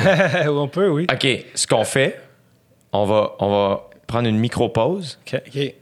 Je vais aller à la salle de bain. Yes. On se débouche trois bières, Oh, nice. puis on continue. Je savais même pas qu'il y a de la bière ici. Il y a de la bière ici. On revient dans. il right va juste avoir un. Les gens s'en rendront pas compte qu'on prend une pause. After the break. On est-tu revenu? Oui! Avec Nicolas à la console. Et c'est Yeah, parti, Nick, là. my man. Ah, les on boys, De l'autre côté de la pause, on fait tirer des t-shirts. on attend vos appels. Des zoom in. Cheers. Nick, t'en voulais-tu? Je t'en ai même pas. Ah, Je suis bien sale, Chris. C'est tout grâce à lui, son ami. ouais, c'est ça. Cheers. C'est pas toi qui nous arrangerait ça, les micros, Guillaume Girard. Chris, non. Si, ouais. Bonne fête, en tout cas. À quoi ça sert le, le truc de Tu fais rien pour nous autres. Chris. Hey, je voulais juste dire tantôt qu'on parlait de la trentaine dans le message d'espoir que ce n'est Oui. jamais trop tard pour commencer. Euh, un des gars que je trouve le plus nice au monde, Fred Armisen, était drummer punk jusque dans. Oui, le, le, le dude de SNL. SNL, exactement. Oui, oui, les lunettes. euh, il était des- là pendant. Ah ouais, euh, 10 ans, moi, je sais pas trop quoi. Puis là, qui fait Documentary Now, que j'ai checké hier, là, une genre de. En tout cas, il fait plein d'affaires. Un des gars les plus drôles au monde. Lui, man, jusqu'à 30 kicks, c'était drummer d'un band punk. Puis mon band lève pas, puis je suis en train de devenir amère. Puis par une backdoor, il est rentré. Puis un autre exemple que je trouve malade, c'est que dans l'univers hyper conservateur et dol, disons-le, du hockey, un, le gars le plus nice euh, du monde du hockey, c'est le coach du Lightning, qui s'appelle Oui, John, John Cooper, Cooper, ouais. qui est un gars que j'aimerais qu'il soit là en train de prendre une avec nous en ce moment pour qu'on jase de la vie. Super jeune, super comme il a pas l'air, il a pas pantoute un vibe de bonhomme obèse de coach de hockey. Et lui, lui, on les aime Hey, pas, hein, hein? les obèses. Hey! Wow! C'est arrivé vite, en cas. ça donne pas le goût de prendre Non, du dessert, en tout cas. là. Non, je veux dire, appelez ma mère, on va canceller le gâteau. Ouais, je pense que. hey, man! Tabarnak, Dave, t'es rough. C'est rough, je trouve. on s'est je voulais dire de, de- de vieux anciens joueurs gras comme un voleur qui dit à des kids de 17 patine. Euh, Dave, bref. Dans ma- genre, moi, j'étais- je je comprenais pas pourquoi vous arrêtiez. J'étais comme, quoi? Ah oui, oui, ok, oui. Non, Donc, il Bref, reste pas John, la. John- John là. Cooper, ouais, John Cooper, j'ai appris récemment, genre, que lui, tu sais, le- le- Il avait, il avait pas mis ses pieds dans des patins avant l'âge de 45 ans. il a commencé à coacher à 33 une équipe de secondaire. Tu me Genre- contais ça, euh, pourquoi déjà? Parce que le ju- parce qu'il était avocat et puis euh, l'endroit où il travaillait Euh, le juge a dit. euh, il a appliqué pour quelque chose, puis le, juge a fait Hey man, des procureurs, le check, la pile est épaisse de même, ton dossier est en bas, genre comme. Mais, mon fils cherche un coach à l'école secondaire, je pourrais mettre ton, euh, ton CV sur le dessus de la pile, mettons. Ce serait-tu le genre de deal? OK. Il a 33, genre, il y a des kids, une est comme, OK. Finalement, il a commencé à coacher high school, tu sais, genre, je te parle genre 99, je sais pas trop quoi. Puis il a monté dans des ligues où, genre, c'est lui qui peinturait. Finalement, il aimait ça. Ah, il aimait ça en talent, justement, puis ça revient à la challenge de lui. Moi, je pense que sa phrase, c'est j'adore, tu sais, c'est ça que j'aime faire dans la vie. Faut juste que je trouve un moyen pour que je sois payé de le faire. Il pensait, il a jamais pensé à la NHL. Il coachait des ligues juniors, tout ça, puis à un il s'est rapproché, il a fait Hey, je pourrais coacher universitaire. Coacher universitaire, by the way, c'est super payant, tu sais, ça, c'est plusieurs fois dans six chiffres. Euh, t'as une belle stabilité familiale, t'as des contrats souvent de 4-5 ans, des fois renouvelés, finalement, tu passes ta vie là, puis T'as bien moins de games, c'est bien moins stressant. C'est super des belles vies. Ah, écoute, je pourrais peut-être faire ça. Puis finalement, comme, il gagne tous les championnats. Les, Pourquoi, tout. hein? Parce qu'il est bon. Mais que qu'est-ce qui fait qu'il est bon? il y, a une, il y a une approche très. euh, c'est un peu genre, il est, il est comme un peu très moderne. Il n'est pas un gars qui, qui est là pour euh, te gueuler après comme dans l'ancien temps. Il est très. Je pense qu'il va faire une joke, mais il est de ton bord, tu sais. Puis il est du bord des joueurs, je pense. Puis c'est un player's coach. Puis les gars l'aiment. Puis je pense, je pense qu'il sait que tu peux pas être un bon coach si les gars, ils t'aiment pas. Puis ils il, il embarque pas dans ce que tu proposes. Ça pourra jamais marcher, tu sais. Puis oui, il a eu la chance de pogner des bonnes équipes, mais à chaque, je pense, ligue, il est arrivé la deuxième année, il a gagné le championnat. À Incroyable. chaque ligue. Une, puis la deuxième, la deuxième année dans la Ligue nationale, il était en finale en 2015. Puis là, il a perdu, puis il commence plus tough la, Ligue- la, la, la, la Coupe Stanley. Puis là, au moment qu'on enregistre, c'est la première. À soir, oui. c'est la Coupe Stanley, c'est Tampa, Dallas. Ouais. La première game, c'est ce soir. Mais John Cooper, je fais attends, le gars que je trouve le plus cool au monde n'a pas coaché avant 33. Tu sais, j'ai pas encore Man, 33. t'as pas 33. Puis genre, lui, il, lui était là, il avait une job, une bonne job, là, avocat. puis- Le gars que moi je trouve le plus cool au monde, Ouais. Leonard Cohen, Ouais. a pas sorti un album avant 32, je pense, 33 aussi. Là. Le gars Il que je trouve le plus cool au monde, Guillaume Girard, il a rien fait encore, a carré. Ça s'en vient, là, ça- J'attends encore. Je pensais que t'allais dire, genre, le gars qui trouve le plus cool au monde, Guillaume genre, a une super grosse tumeur, mais il ne le sait pas encore. Là, Cohen, Cohen c'était un poète, d'ailleurs, pour les curieux. Il y a un documentaire de l'ONF Hey! qui s'appelle comme. Alors, nous sommes avec le jeune Leonard Cohen qui. Bonjour, je suis. Puis c'est un jeune poète. euh, que- Toi, tu parles de Ladies and Gentlemen, Leonard Cohen. je ça? pense, je pense. Où on voit des shots de lui dans une chambre d'hôtel de la rue Sainte-Catherine où il commande un grilled cheese. c'est ça? Je pense que oui, en noir et blanc. Oui, oui. Ouais, ouais. Puis ça commence, puis euh, ouais, ouais, c'est écœurant. Gratuit sur le site de l'ONF. Ouais. Ladies and Gentlemen, Leonard Cohen, il faut voir ça, toi qui écoutes ce podcast. La en ce moment, légende. ce La légende. podcast culturel euh, de la première chaîne de Radio-Canada. eh bien, tu te diriges sur les internets et tu écoutes euh, Leonard Cohen avec euh, dans le documentaire euh, Ladies and Gentlemen. On revient, avec, bon. on revient avec Katy Perry. Non, non. Mais euh, ça, ça c'est genre lui avant qu'il soit une légende. C'est ça qui est fucked up, c'est de, de filmer la légende avant qu'elle devienne la légende. Puis euh, ça, ça, c'en est un autre, mais oui, absolument. Mais je- il y a quelque chose aussi de. Je sais pas. euh, Non, mais dans le sens où ces gens-là se réinventent eux-mêmes. Ils font ça. Ils sont, Ouais. ils sont incarnés dans quelque chose de plus grand que juste la patente. on parlait de Chandling, c'est la même chose. C'est que tu as accès à son diary, puis je pense énormément à lui dans mon métier. Mettons, euh, on a fait un live là, au D en début de saison, c'était en direct à la télé, puis euh, c'était gros, là, beaucoup de monde travaille là-dessus, c'est une grosse affaire, puis, toute la journée, tout le monde me disait, tu dois être nerveux, live, ça, tu dois être stressé, c'est live, puis... J'étais comme, oui, mais j'ai eu beaucoup de temps cette journée-là aussi pour, m'entraîner, méditer, bien manger, faire une petite sieste, relire mes textes, écrire.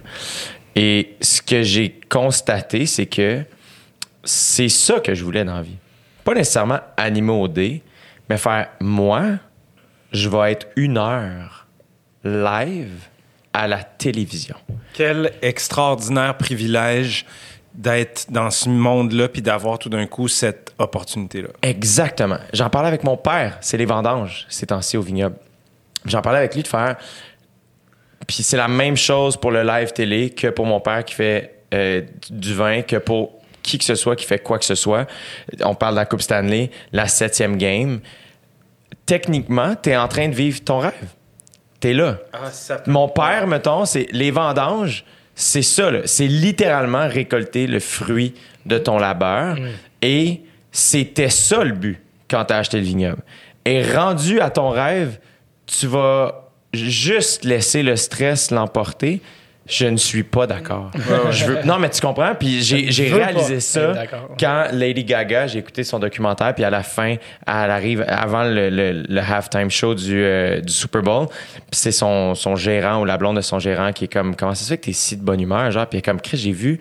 J'ai vu des, des vidéos de la répète, puis j'étais enragé noir. Comme ça a tellement été tough se rendre ici, j'ai pas le droit de pas m'amuser. tu sais. Puis, fait qu'il y a euh, quelque chose de, je veux- de très. euh, puis après ça, je pense que c'est relié au fait que j'ai pris une pause cette année aussi. Puis tout ça, je suis comme arrivé beaucoup plus calme. C'est ma quatrième année aussi, mettons, là, mais il y a quelque chose de très. Hey, je peux-tu triper? Tu sais, est-ce que les joueurs de la. J'espère que les joueurs de la NHL, en attachant leur patin avant la septième game, il y a aussi. Oui, il y a du stress, puis c'est normal. Il faut qu'il y ait du stress parce que tu cares. S'il n'y a pas de stress, c'est que tu cares pas assez, puis tu seras pas bon.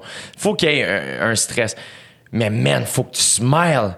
Faut que t'es t'es là. C'est ça. Le Sandbell, c'était ça. J'étais comme, j'ai pas le droit de pas avoir de fun aujourd'hui. J'ai pas le droit de pas triper. Je, moi, fais le fucking Sandbell. Quelle chance. C'est ouais. extraordinaire. Puis tu sais, euh, la valeur de sex- de- d'une expérience, n'importe laquelle, est, est jamais aussi claire que quand tu l'as raté aussi.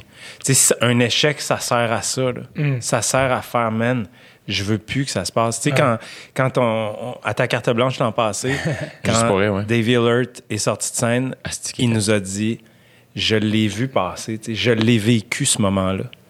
Puis c'est précieux. Puis, sais, si t'as pas l'expérience de t'être planté avant, de pas, tu sais, de pas t'être mis dans l'état qui te permet de, de le savourer, t'as pas non plus la- l'immense récompense qui vient de ah ouais, je l'ai, je l'ai goûté là. Puis pour y goûter aussi, mettons qu'on reprend l'exemple de Dave ou de la carte blanche en général, c'est que je suis prête. Ouais, le, travail, tu, le travail, tu l'as Tu- fait. tu le travail est Ça, fait. c'est sûr. Si t'es t'es bien travaillé, t'es embarqué sur scène. Ouais, ouais. Tu on, on, on s'est on s'est pointé parce que j'étais j'étais loin de toi, tu sais. Puis j'étais comme, j'ai vu, je le savais, j'étais comme, ah, il va la coller en dehors du parc. C'est sûr. T'es arrivé prête, tu sais, puis. Mais tu vois, c'est une notion qui est dure à. tu sais, je le constate quand je vois des jeunes artistes, tu sais, puis je- quand je pense à moi qui j'étais à, à un jeune âge, c'est dur à faire comprendre à quelqu'un, ça.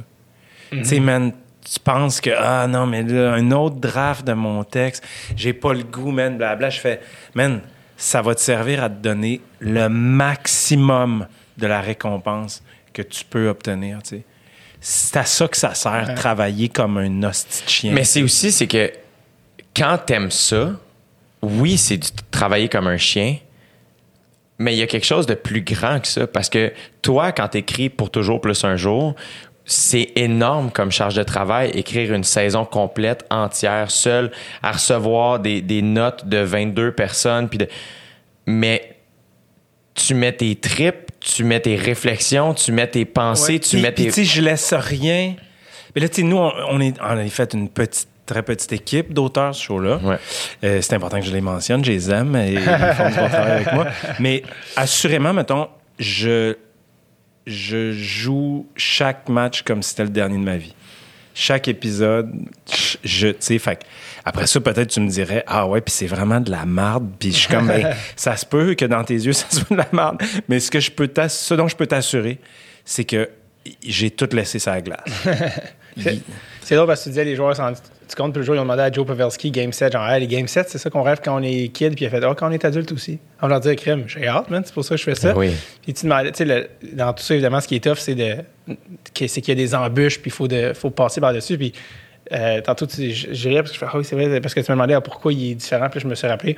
Il y a un gars qui, qui, euh, que j'ai eu au, à mon podcast qui a été coaché par John Cooper, puis je fais, il faut que tu me parles de lui. Ah Faut- ouais, hein? tu me Qui? parles de- euh, il s'appelle Alexandre Picard.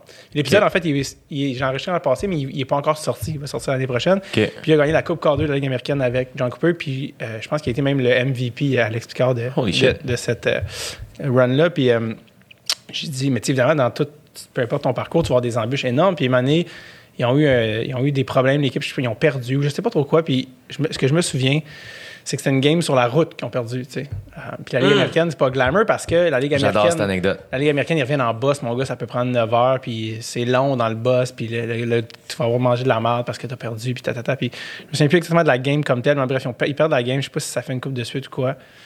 Puis euh, les boys sont sur la route, puis ils sont comme fuck, mais on retourne dans le boss, puis on retourne dans la maison, fuck. Puis ils reviennent au boss, puis le boss est barré. Ils sont genre, le boss est barré, on peut pas rentrer dans le boss.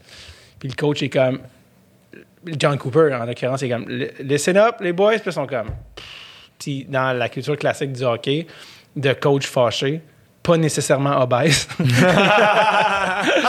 ça, peut, ça peut sembler euh, péjoratif tantôt, mais c'était vraiment dans le cliché du coach. Puis euh, il servait, il servait, je pensais à Bruce Boudreau, je ne nomme pas depuis tantôt, je pense à Bruce Boudreau. Qui déjeune à la crème glacée, j'en me fais rire, puis, puis qui, qui, qui se fâche contre des gens. Qui est un de mes Euh, noms préférés. Bruce Boudreau, qui, est, euh, qui, très bon. qui, qui fait du, euh, de la figuration dans Slapshot, alors qu'il était joueur de la Ligue américaine à l'époque. Ah, wow. Je- euh, euh, Capitaine Fun Fact. je suis au rendez-vous. Et donc, les gars, les gars reviennent, à- reviennent au, au boss. Le boss est barré. Ils sont comme fuck. Ils sont comme, ils se revirent. Ils sont comme, évidemment, le coach va nous faire courir dans la neige jusqu'à ce qu'on saigne des pieds. Puis on va payer le prix parce que c'est ça, être des hommes, blablabla. Ouais. Et John Cooper fait, il y en a pas un, y en a pas un qui rentre dans le boss. Puis là, ils sont comme, fuck, man, en plus, on a de la route à faire. C'est qui va nous faire faire, tu sais? Tout le monde, chaque joueur que j'envoie un, tout le monde, vous me suivez? On s'en va au bar! On va au bar à côté! Il amène toute l'équipe au bar. Les gars, euh, je sais pas combien de temps ils étaient là, genre une coupe d'heure, je pense, commencent à partir sa go. Ça a fini qu'ils font John, faut qu'on s'en aille. Faut vraiment qu'on s'en aille. Le, chauffeur de boss, ils, ont sorti John Cooper, les gars du bar, pour l'amener dans l'autobus. Ils sont revenus à la maison et l'équipe a commencé une, séquence victorieuse de 28 matchs, qui est un record de la Ligue américaine. Je veux dire, 28 games, s'en perds? C'est le tiers de la saison, ça n'a aucun rapport. Et tout ça à la suite de. Tu sais, genre, il aurait pu. Tu sais, pourquoi il est différent des autres? Il aurait pu cogner sur clou comme tout le monde a fait avant. Il a fait, c'est quoi, je pense pas que. Je pense qu'il faut, faut retirer le clou puis le- juste le redresser. On s'en va, man, 28 victoires consécutives, record de la Ligue américaine, gagne la Coupe cette année-là.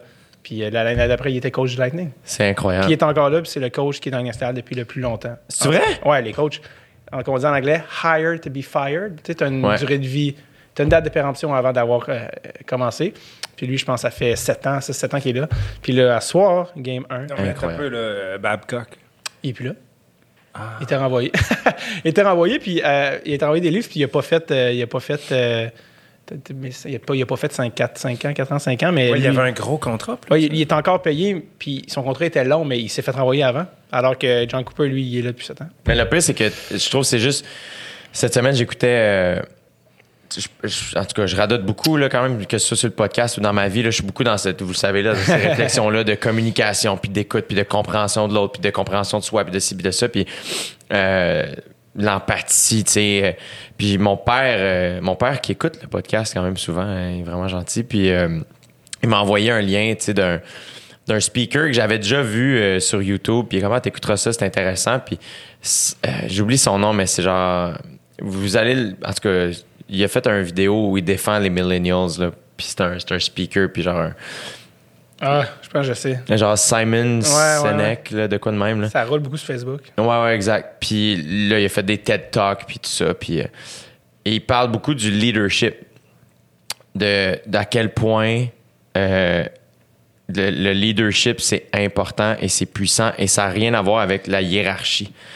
Qu'il y y, y a des gens qui sont au bas de l'échelle, qui sont d'excellents leaders et des gens qui sont au haut de l'échelle, qui imposent les manières de fonctionner et on les écoute parce qu'ils ont une puissance sur nous, euh, mais qui sont pas nécessairement des bons leaders. Puis tout est dans le, le- le- l'ambiance aussi beaucoup. tu sais.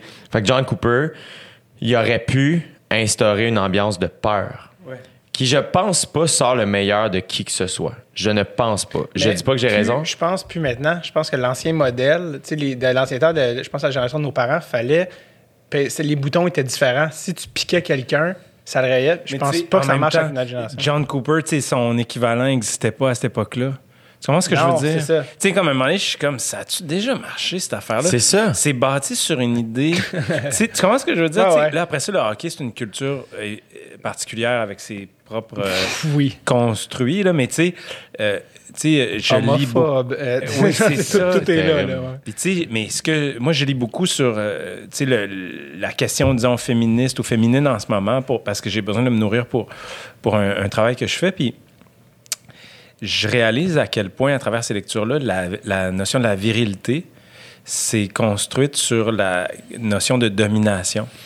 Puis je fais hey c'est pas malade là. Mais c'est- surtout, mais c'est que c'est pas ça de la virilité. c'est assurément pas ça. C'est pas ça que c'est. Je pense pas que le leadership, ça soit être un chef qui s'impose par la force. Pas du tout. Sais, je pense à- aux, aux producteurs que- avec qui j'ai travaillé, qui étaient des bons producteurs, puis tu sais, comme les gens qui produisent pour toujours plus un jour, et- leur leadership s'exerce pas par la force. Non. Ça n'a rien à voir. C'est, à la limite, au contraire, tu sais, leur leadership, euh, il s'exerce à travers des notions de, de douceur, puis d'empathie, puis de, de compétence. Puis, tu sais, la force, là, tu sais, je fais, c'est un drôle de, c'est un drôle de véhicule pour, euh, tu sais, à, à coller sur le, le leadership. Mais c'est vrai que d'un point de vue social, d'un point de vue de comment moi, là, j'ai envisagé cette question-là toute ma vie, leadership, mène un chef qui crie après du monde. Tu sais, c'est pas ça pourtant. Ben, puis lui, c'est le, speaker, ce qu'il raconte aussi, c'est beaucoup l'aspect de peur, c'est-à-dire que comment tu veux que des êtres humains s'améliorent s'ils ne se sentent pas en sécurité de dire qu'ils se sont trompés?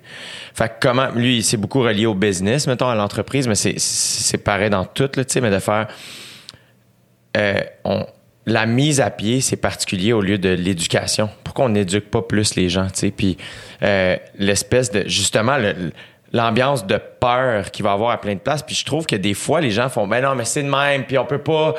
C'est trop compliqué là, d'être fin. Puis je n'ai déjà parlé avec mon père. Ben là, vous autres, vous avez donc votre génération, vous avez donc besoin de.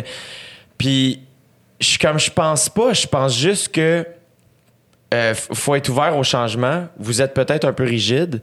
Puis c'est pas de, me flatter dans le sens du poil. C'est juste, je suis en train de te communiquer comment sortir le meilleur de moi. Puis c'est pas en me criant après. Puis je dis pas que mon père me crie après, c'est pas ça que je suis en train de dire, mais cette Ton, génération. ton père qui t'a déjà coaché au hockey? Oui, quand j'étais kid, puis c'était un excellent coach, tu sais, un super bon motivateur, puis un gars émotif, il va, il, il va nous amener, tu sais, à- mais après ça, il y a, y a mille manières de fonctionner, mais on parlait de bataille tantôt, c'est pas ça, là. C'est pas ça, puis crier, c'est pas ça. Mais Puis je pense que- pas, puis des fois, les gens vont faire, ouais, mais pas de temps à perdre, je suis comme, Hey, je te jure, je suis persuadé que tu prends cinq minutes de plus, tu vas sauver cinq ans quelque part. Je suis sûr de ça. Le leadership, c'est tellement puissant, puis de bien faire sentir les gens autour de soi. C'est tellement particulier quand t'es pas d'accord avec quelqu'un ou quand quelqu'un te choque ou quelqu'un qui demande de ton équipe qui qui sort pas le meilleur de soi. Comment le réflexe, puis c'est normal de vouloir comme un peu attaquer puis faire réagir, mais tu l'éloignes encore plus de toi. Tu sais, faut des fois, il faut se ramener à c'est quoi le but. Tu sais justement avec John Cooper, c'est comme, Hey, attends, c'est quoi le but ici? C'est quoi là? Le verbe qu'on utilise, c'est jouer au hockey. ouais. On joue au hockey. Man, puis j'ai pas joué à ce niveau-là, là, fait que j'en ai aucune idée. Là. Mais je fais. Moi, j'aime ça. Là. Tu sais, les, les NHL, là, quand ils sont mic'd up, là, les joueurs de foot, là, quand il y a des micros, là, puis tu les entends, puis ça, joue, puis ça. Il y, y a quelque chose de bien euh, très, très puissant dans du très bon leadership qui est. euh, Ben, je pense même que c'est quasiment, tu sais, quand je vois une équipe gagner un, un tournoi de sport, là, de basket, de foot, de- c'est toujours à ça que je pense, tu sais, à la question de la cohésion, puis la question de, de, ce- de ce fameux leadership-là, qui pour moi, là, est une notion fondamentale, me semble, dans une équipe. Ben, même, on- quand on écoutait The Last Dance, le, le documentaire sur Michael Jordan, Michael Jordan, c'est, c'est un, c'est pas tant un bon leader. Il est fascinant, je l'adore, Ouais, ouais. je l'admire ouais. énormément. Mais le vrai bon leader dans cette histoire, C'est Phil Jackson qui Phil débarque Jackson, avec coach. des notions vraiment challengeantes pour des joueurs de basket Ben, dans les années 90. Puis on revient à ce que, tu sais, envoyer quelqu'un au bar, Dennis Rodman a besoin d'aller à Vegas X nombre d'heures. Tout le monde s'entend pour dire que ça n'a pas de bon sens.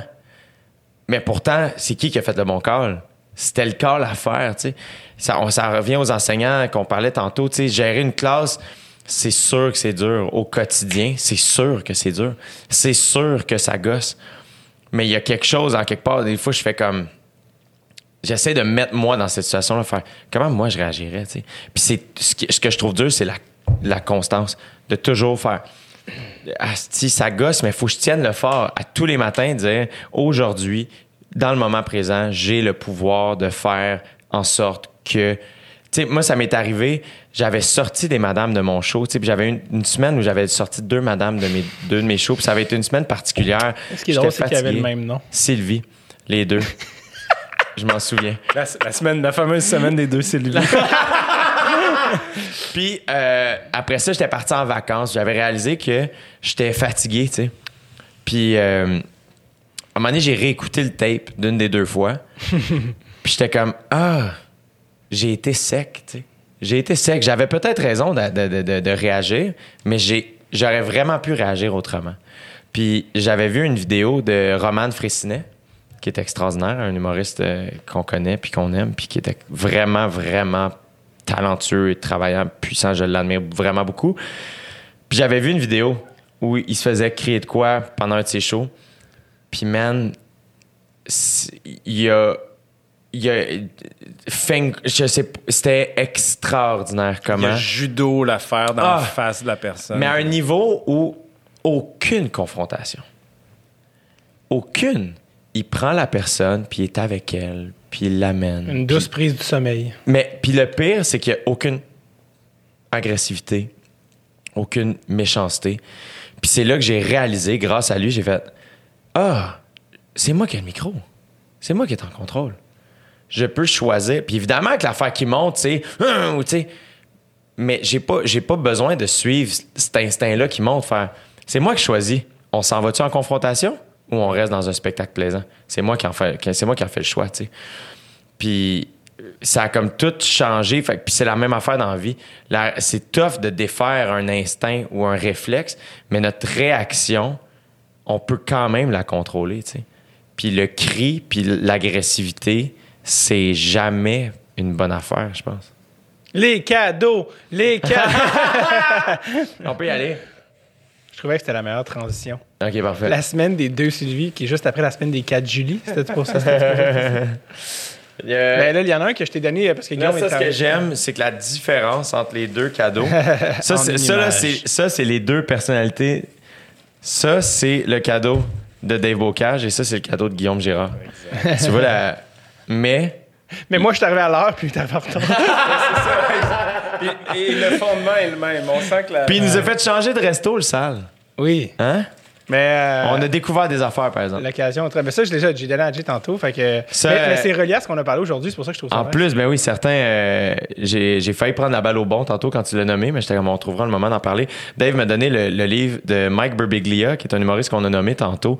Euh, c'est le livre de son dernier show qui s'appelle The New One, euh, qu'on a vu, qu'on a vu toi puis moi. En rodage. En rodage. En fait, c'était Oh, la première représentation du spectacle. Je pense que oui. C'était à Just for Laughs. Je te le confirme. Ben, en fait, oui, oui, je m'en souviens. Puis je connaissais un des techs, mais c'était qui qui était avec nous? Je pensais que c'était lui, puis il dit que c'était pas lui.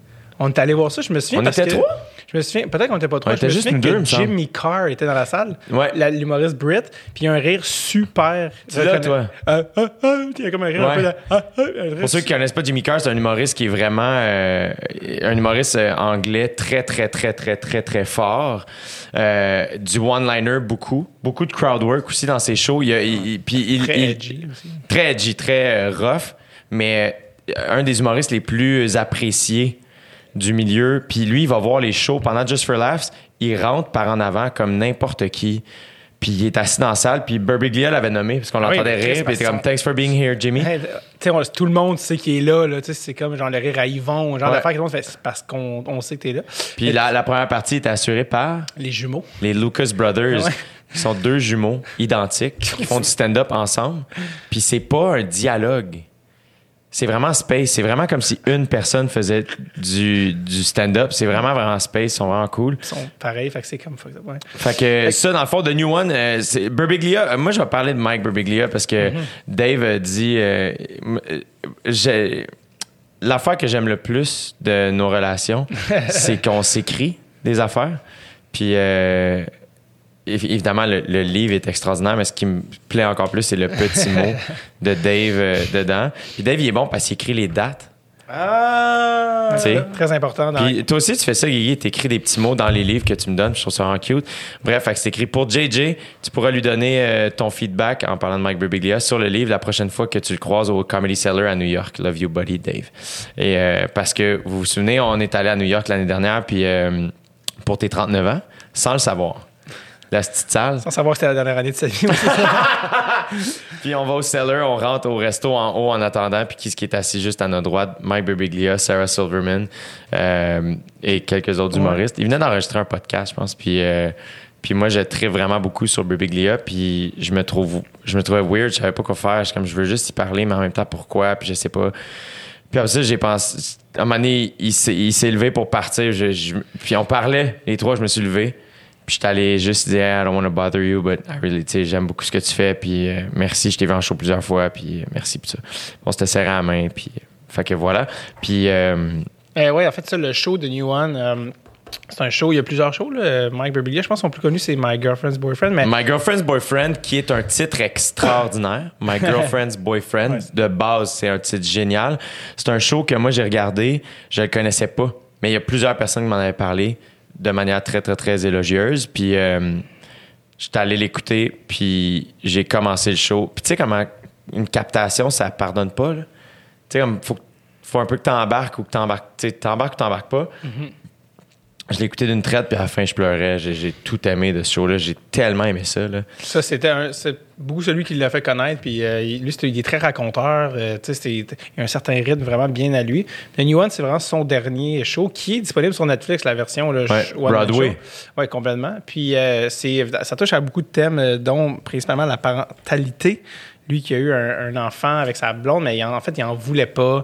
Puis il y a plein de problèmes de santé qui a été mentionné dans ses shows précédents. Lui, il, il a un problème de sommeil. Il, il est juste sauté à travers une fenêtre du deuxième étage. Un peu parce qu'il était il Il somnambule. ouais, il a un problème de somnambulisme, puis il a failli mourir, en fait. mais comme deep, là. Ouais, ouais, genre, Tu sais, il a fait un film qui s'appelle. Sleepwalk With Me Exact. euh, à propos de cette histoire-là, qui est super bon. C'est cute. Ouais, vraiment. Puis, en tout cas, bref. Puis, J'ai lu le livre aussi. Puis là, il, a- mis le show euh, en livre. Certains me diraient pourquoi tu lirais le livre et pas juste checker le show? Euh, mais il a rajouté d'autres trucs aussi bonifiés, mais surtout aussi, vu que c'est quand même sur euh, la parenta- parentalité, puis avoir un kid, puis, euh, puis je pense que ce qui est malade avec ça, c'est qu'il parle aussi de toutes les affaires que les gens vont jamais te dire. Tout le dark side de. des- surtout du côté, je pense, des pères de comme qui ont une relation quand même différente, je pense, que les mères. Ben parce oui. que c'est sûr, c'est pas ton corps, c'est pas ton. C'est pas c'est très différent. Puis comme quoi, quand l'enfant naît, c'est pas nécessairement comme OK, parfait, non, c'est beau, je il, il parle d'affaires quand même assez dark de comme Ah non, ça prend des mois, des semaines, des mois avant de développer le côté très difficile sur un couple. euh, mais vraiment dans une vérité absolue. Puis euh, dans le livre, contrairement au show, il y a sa blonde, c'est une poète. Puis évidemment qu'elle elle a vécu ça fucking différemment de lui, puis il était comme toi, ton ta version c'est ça, mais la vérité c'était ça, ou tout cas du moins ma version c'était ça. Puis euh, elle, euh, le, le- le- le- le livre est ponctué de ses poèmes à elle, tu sais, à des moments où il parle de telle affaire, elle, son poème c'est ça, puis tu fais comme oh shit, ok, oui, j'avoue, elle, elle l'a vécu pas pantoute de même. Puis c'est ça, là, quand il y a un enfant qui arrive, c'est pour ça que ça s'appelle The New One, c'est que, tu sais, quand euh, il était avec sa blonde, nous ne formions qu'un, tu sais, on était one. Mais là, quand il y a un kid qui arrive, ça, ça, ça change ça, tu sais. Puis ça fait de New One. Puis de New One, des fois, tu fais comme, OK, dans le fond, de New One, c'est ma blonde puis le kid. Puis je, je pense que je suis plus dedans. tu sais, ça change tellement la dynamique. Puis il il rentre là-dedans avec une vérité ultime de, de tout. Il n'y a rien qui qui passe pas. Tu sais, je pense souvent les trucs par rapport à des enfants, c'est comme Ah, c'est fucked up, mais c'est nice, mais, mais on rentre pas dans les détails. Puis lui va au bout de ça en disant la, les vraies affaires. Puis lui, évidemment, dans un contexte pas possible, là, tu sais, je veux dire, son corps est tout brisé, euh, il était même pas fertile. Tu sais, il a comme tellement de péripéties.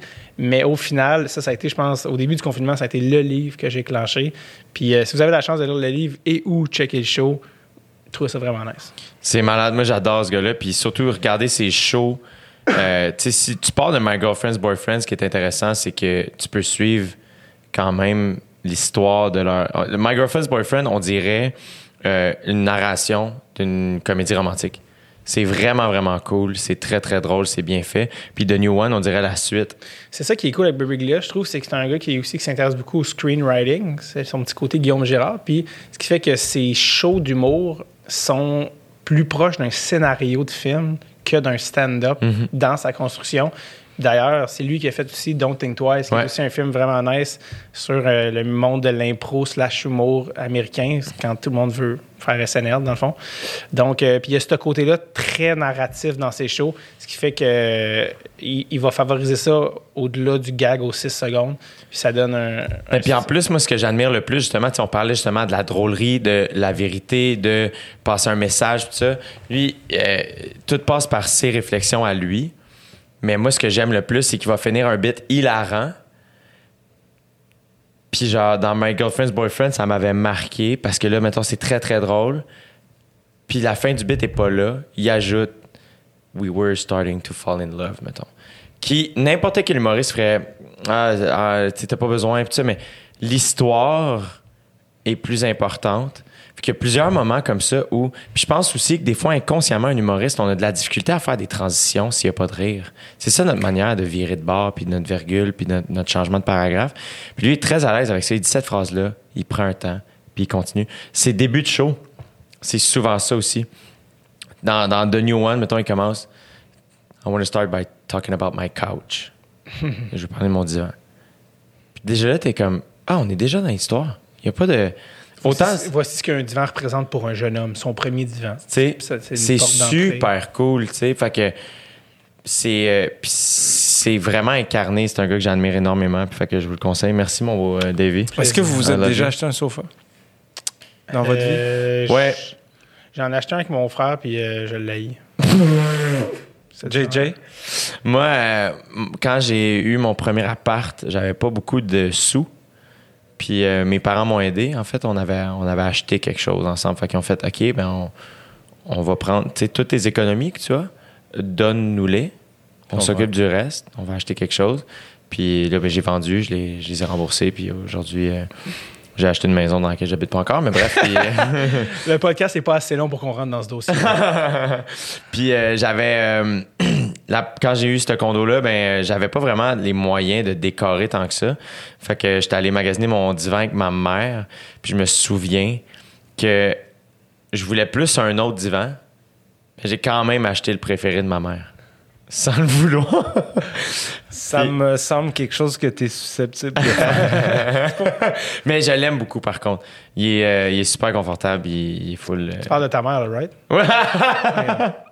bon, déballe ça, là, qu'on qu'on en finisse. euh, Pourquoi? C'est combien de temps qu'on parle, Nick? 8h09. Ah, Ah, ça mon fait pas Dieu, longtemps, les pauvres personnes. Mais non. T'as fait combien de temps avec Jean-Luc Mongrain? Euh, tout d'abord, euh, tu sais, des, des très beaux, euh, un très bel emballage, Oui. tu du papier solide. J'ai oublié la carte dans mon char. Fait que... Mais c'est correct parce que la carte, ça, c'est entre nous deux. ouais, c'est ça. C'est un gros finger, la carte. Et euh, ici, nous avons Oh! Qu'avons-nous? Peut-être c'est Guillaume. Ast- Astérios Polype. Astérios. tu sais, sur. Euh, la, comment, c'est quoi le nom de la truc vraiment niché que t'as nommé tantôt? Sur euh, le gars de la Deuxième Guerre, le C'est une reporter. bande dessinée. Des, Guigui, euh, il m'a initié au. J'aime beaucoup le nom roman graphique. Ouais. Plus que BD, même si c'est de la BD, je trouve quand même que les gens s'attendent à Astérix Obélix, qui est de la BD extraordinaire, là, Ouais. somme toute. Mais euh, il m'a donné beaucoup de romans graphiques. Des fois, c'est des livres qui font peur parce qu'ils ont l'air bien épais, mais ça se lit très, très, très, très vite. Puis. euh, Ouais, puis c'est comme une expérience spéciale. C'est vraiment un là, médium spécifique. Moi, il m'a, tu m'as montré, euh, il y en a même certains que j'étais comme, c'est beau. C'est Ouais, vraiment des œuvres d'art. Ben oui, ben oui, ben oui. C'est des œuvres d'art. C'est un. Quand tu te mets à t'intéresser à la bande dessinée, moi, mon, mon frère, mon autre frère, celui avec lequel tu pas voyagé, Philippe, fait de la bande dessinée, c'est lui qui m'a initié, évidemment. C'est un, si tu te mets à, int- à t'intéresser à la bande dessinée, tu t'ouvres à un continent de découverte, un médium artistique extraordinaire. Là. Tu sais, un- des grandes, grandes œuvres là, qui ont Mettons été créées. quelqu'un là, qui est, qui sait pas ça, qui connaît rien là-dedans, voudrait commencer ça. J'aurais le goût de dire, euh, j'irais typiquement vers quelque chose d'assez narratif. Je pense, mettons, euh, mon frère a, créé un roman graphique qui s'appelle Tuer Velasquez, qui est un peu son hit, qui est une bande dessinée très narrative, euh, qui, qui est sensible, qui, est- qui, qui, qui, est, disons, assez abordable, sais, dans sa forme puis dans son, dans son contenu. Euh, les- les- la série des Paul, C'est ça que je pensais. Michel J'attendais que Rabagliati. tu le là. nommes. J'attendais que tu le nommes. Paul a un travail d'été, là. Je veux dire, tu peux pas ne pas aimer cette, cette- cette bande dessinée-là. Puis toute sa série. Le, le dernier Paul, c'est extraordinaire. C'est vraiment très, très bon. À la maison, je pense, le dernier. Paul à la maison, c'est des bandes dessinées qui sont. Tu sais, il y a un soin vraiment particulier qui est, euh, qui est mis sur la- les scénarios de ces bandes dessinées-là. Mais Comment ça marche? très- euh, quand ton frère écrit, là, il commence, il fait le dessin et l'écriture en même temps? Mon frère, le, je dirais que le principal caractère peut-être de son œuvre, c'est que c'est très, c'est multiple. Euh, il a pu, euh, il, a, procédé de toutes sortes de façons pour faire toutes sortes de bandes dessinées différentes. Fait que moi, je suis pas familier avec son processus créatif, mais je peux dire qu'en termes de résultats, il, il s'est vraiment lancé dans tous les types d'aventures en termes de bande dessinée. Après ça, ben, c'est une histoire que tu racontes. Hein? C'est à toute fin pratique, une bande dessinée, ben, c'est comme un film, Ouais. c'est comme un storyboard. tu sais, Puis l'auteur, euh, il dirige ton regard comme un réalisateur dirige une caméra dans une direction ou une autre sur un, sur un plateau de tournage. Fait que euh, c'est ça, je pense que il y a autant de processus créatifs qu'il y a de D'individus. Ben ouais. Tu parles de. Toi, tu veux-tu réaliser, euh, mon beau Guigui? Mais ça. Un jour, je vais, je, vais, je vais réaliser quelque chose. Je sais pas encore quoi, je sais pas encore comment, mais. Euh, Toi, mettons, qu'est-ce que tu. euh, Parce qu'on parlait tantôt de l'âge, puis tout ça, puis je parlais avec un collègue de, OD, le directeur technique, puis euh, je disais ça justement que j'aimais vieillir parce que justement, tu puis lui, il me disait Ah, je retournerai pas dans ma vingtaine, tu sais. la vingtaine, autant qu'elle est tripante, je pense que on est là plus pour se prouver, se prouver souvent plus par rapport à soi-même que par rapport aux autres. Dans le regard, en tout cas, si je parle pour moi, dans le regard des autres aussi, quand même, incertain, euh, intense euh, et tout ça. La trentaine me semble plus, somme toute, tu sais, incarnée, euh, ouais. Sereine. sereine. Puis lui, il me disait, tu sais, la quarantaine, c'est Ben, extraordinaire. Moi, je. Tu sais. euh, je- moi, j'ai vraiment eu une belle vingtaine, puis j'ai vraiment eu une belle trentaine. Ça, moi, c'est ça. Tantôt, je pensais à ça quand on parlait de l'âge, parce que je me disais de commencer à avoir, tu sais, mettons, pogné 40 ans, puis, ou tu sais, peu importe l'âge que tu as, puis souhaiter à faire, ah, j'ai pas fait telle affaire, ça. Veut un peu dire que t'aimes pas ta vie ou que t'as pas ben, aimé ta vie, puis ou pourtant. que je tu as veux dire, l'impression que tu aucun contrôle dessus, ou tu sais, je suis comme. Non, non, man, tu sais. Il y a une partie de moi qui se dit, genre, je pense que je veux des enfants dans ma vie. Je dis, je pense, mais dans le fond, en tout cas, je, je pense que j'aimerais avoir des enfants dans ma vie, mais il y a quand même une partie de moi qui se dit, est-ce que si ça m'arrive pas, c'est un échec? Puis si ça m'arrive pas, il y a une partie de moi qui a envie d'être heureux quand même Ça, c'est sûr. fait en sorte que ben je oui. fais je veux pas faire un enfant à tout prix avec n'importe qui puis dans n'importe quel contexte sais, je pense que l'échec, là, c'est avoir envie de quelque chose, pouvoir le faire, puis pas le faire en quelque part. Ça, ça me semble pas mal un échec. Après ça, tu sais, ce qui est un échec dans la vie, ce qui est le plus grand des échecs, c'est de ne pas avoir eu l'opportunité ou de ne pas avoir saisi l'opportunité d'être la personne qu'on est supposé être. Que ça soit, tu sais, Jay du Temple ou que ça soit, tu sais, whatever. Ça, pour moi, c'est un échec vraiment assez grave. Moi, des fois, je regarde en arrière de moi puis je me dis, ah, j'ai peut-être, j'aurais voulu être un petit peu plus Guillaume Girard un peu plus tôt dans ma vie puis être un peu moins le personnage de Guillaume Girard. Des fois, j'ai senti que je défendais une image de moi qui n'était pas tout à fait alignée avec qui je suis profondément. Puis ça, ça peut être une- un, un regret que j'ai un petit peu, tu sais. Mais est-ce que c'est un regret ou un apprentissage? Ben, c'est ça. Tu sais, c'est un apprentissage, assurément. Puis c'est peut-être un peu un regret aussi, mais, tu sais, ultimement, tu sais, l'échec, c'est ça. Tu sais, il n'y a pas de.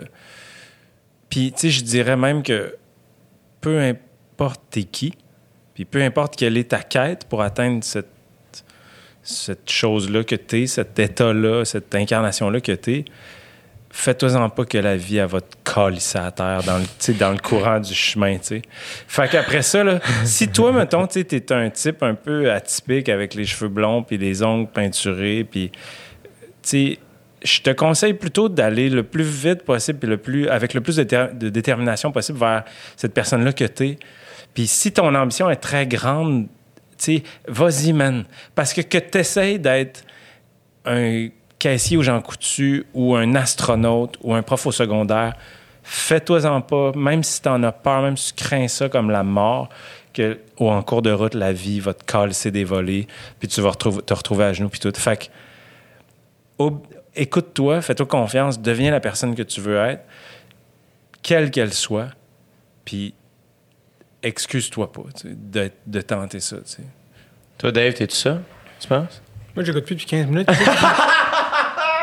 Ah, il parle plus de John Cooper? ouais, ben attends. non, j'ai j'ai plus de five à la maison. Euh, non, non. Euh, non, mais c'était quoi ta question? avec- Non, mais parce que moi, j'arrête pas de dire que je trouve donc que t'es incapable d'être autre chose que toi-même. Chose qui, est- tu sais, je trouve souvent les gens vont. En tout cas, pour moi, je t'utilise souvent comme exemple, comme étant, on, on- on va pitcher beaucoup le mot authentique. Un peu, ah, ça c'est authentique, ça c'est quelqu'un d'authentique. Puis souvent, je t'utilise en exemple, dans ma tête, la personne la plus authentique que je connais, c'est David Bocage. Est-ce que tu te sens, toi, un peu aligné avec ça? Est-ce que ça. Est-ce que. Est-ce que, est-ce que tu te sens-tu toi-même, genre? Oui. Oh, oui.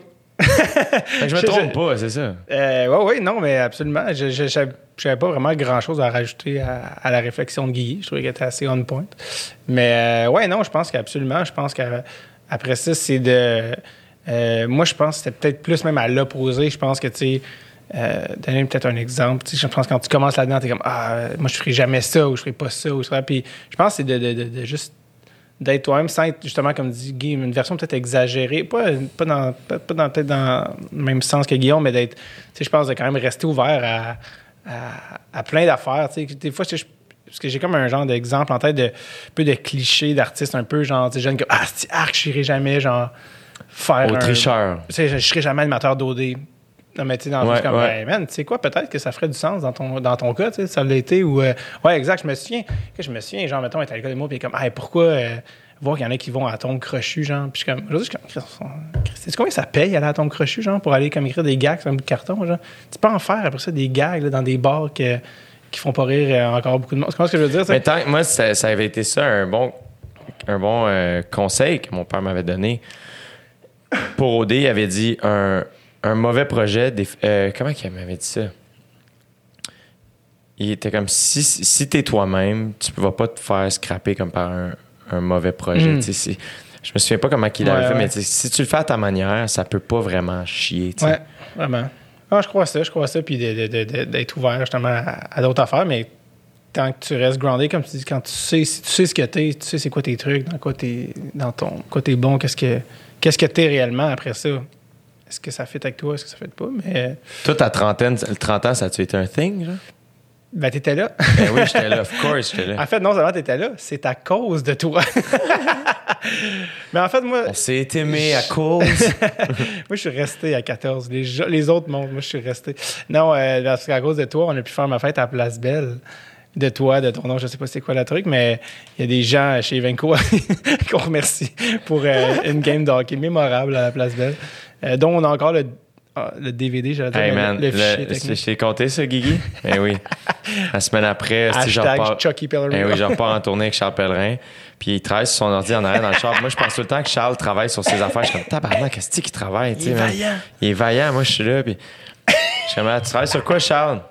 Je fais du montage. Du montage? T'as fait des capsules, wow! De quoi tu fais, genre, du montage? Ah, je fais mon highlight de la game de la fête à Dave. J'ai failli me défenestrer. J'étais renversé. Je pense que le TD, si je me trompe pas, de gros lait. Ah, j'ai dit, hey, va. Je, je pense que je me suis tourné puis je l'ai tapé. À l'époque, on pouvait se toucher. Je pense que t'as ramené le mot PD. Euh, mais non, non, mais oui, absolument. euh, c'est ça, je me souviens, Charles m'avait dit ce qui est le fun de tes fêtes, Davy, c'est que c'est les fêtes à tout le monde.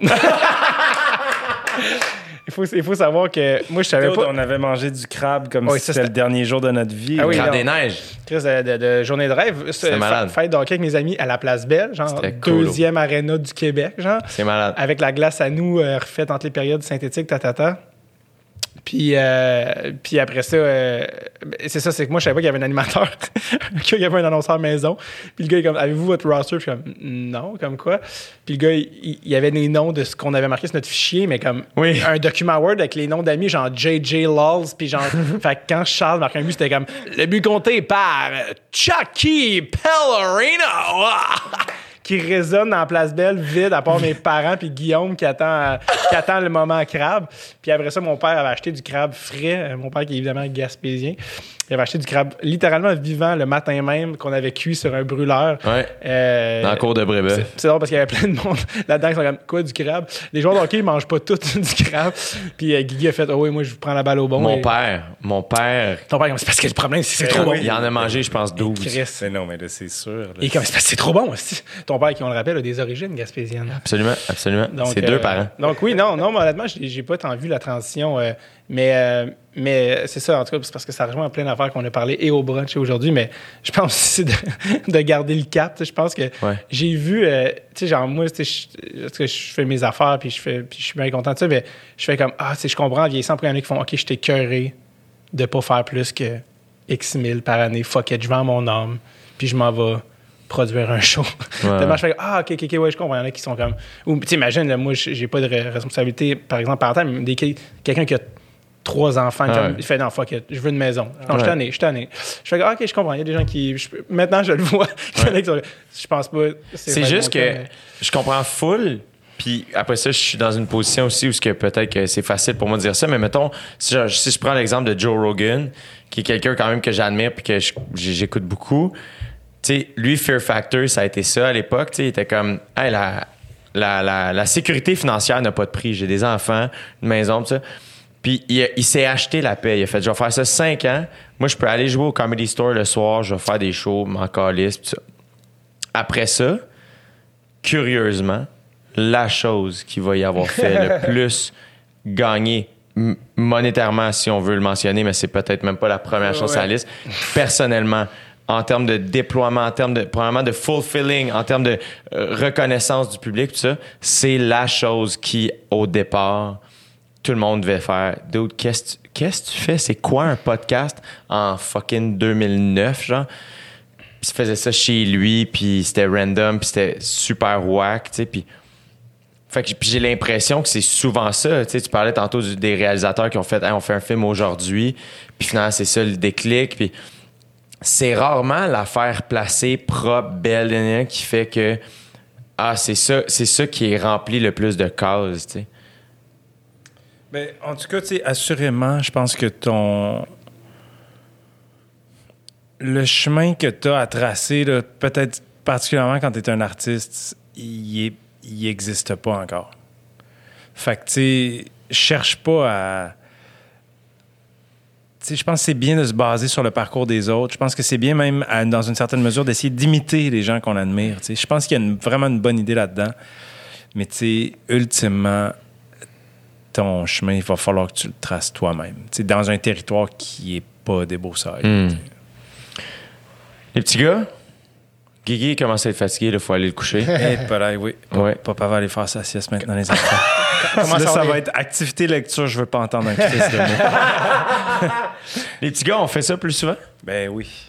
Merci, je vous aime. Euh, je voulais, euh, pour ma fête, euh, c'est juste ça que je voulais. Je voulais du temps avec vous autres, puis des livres.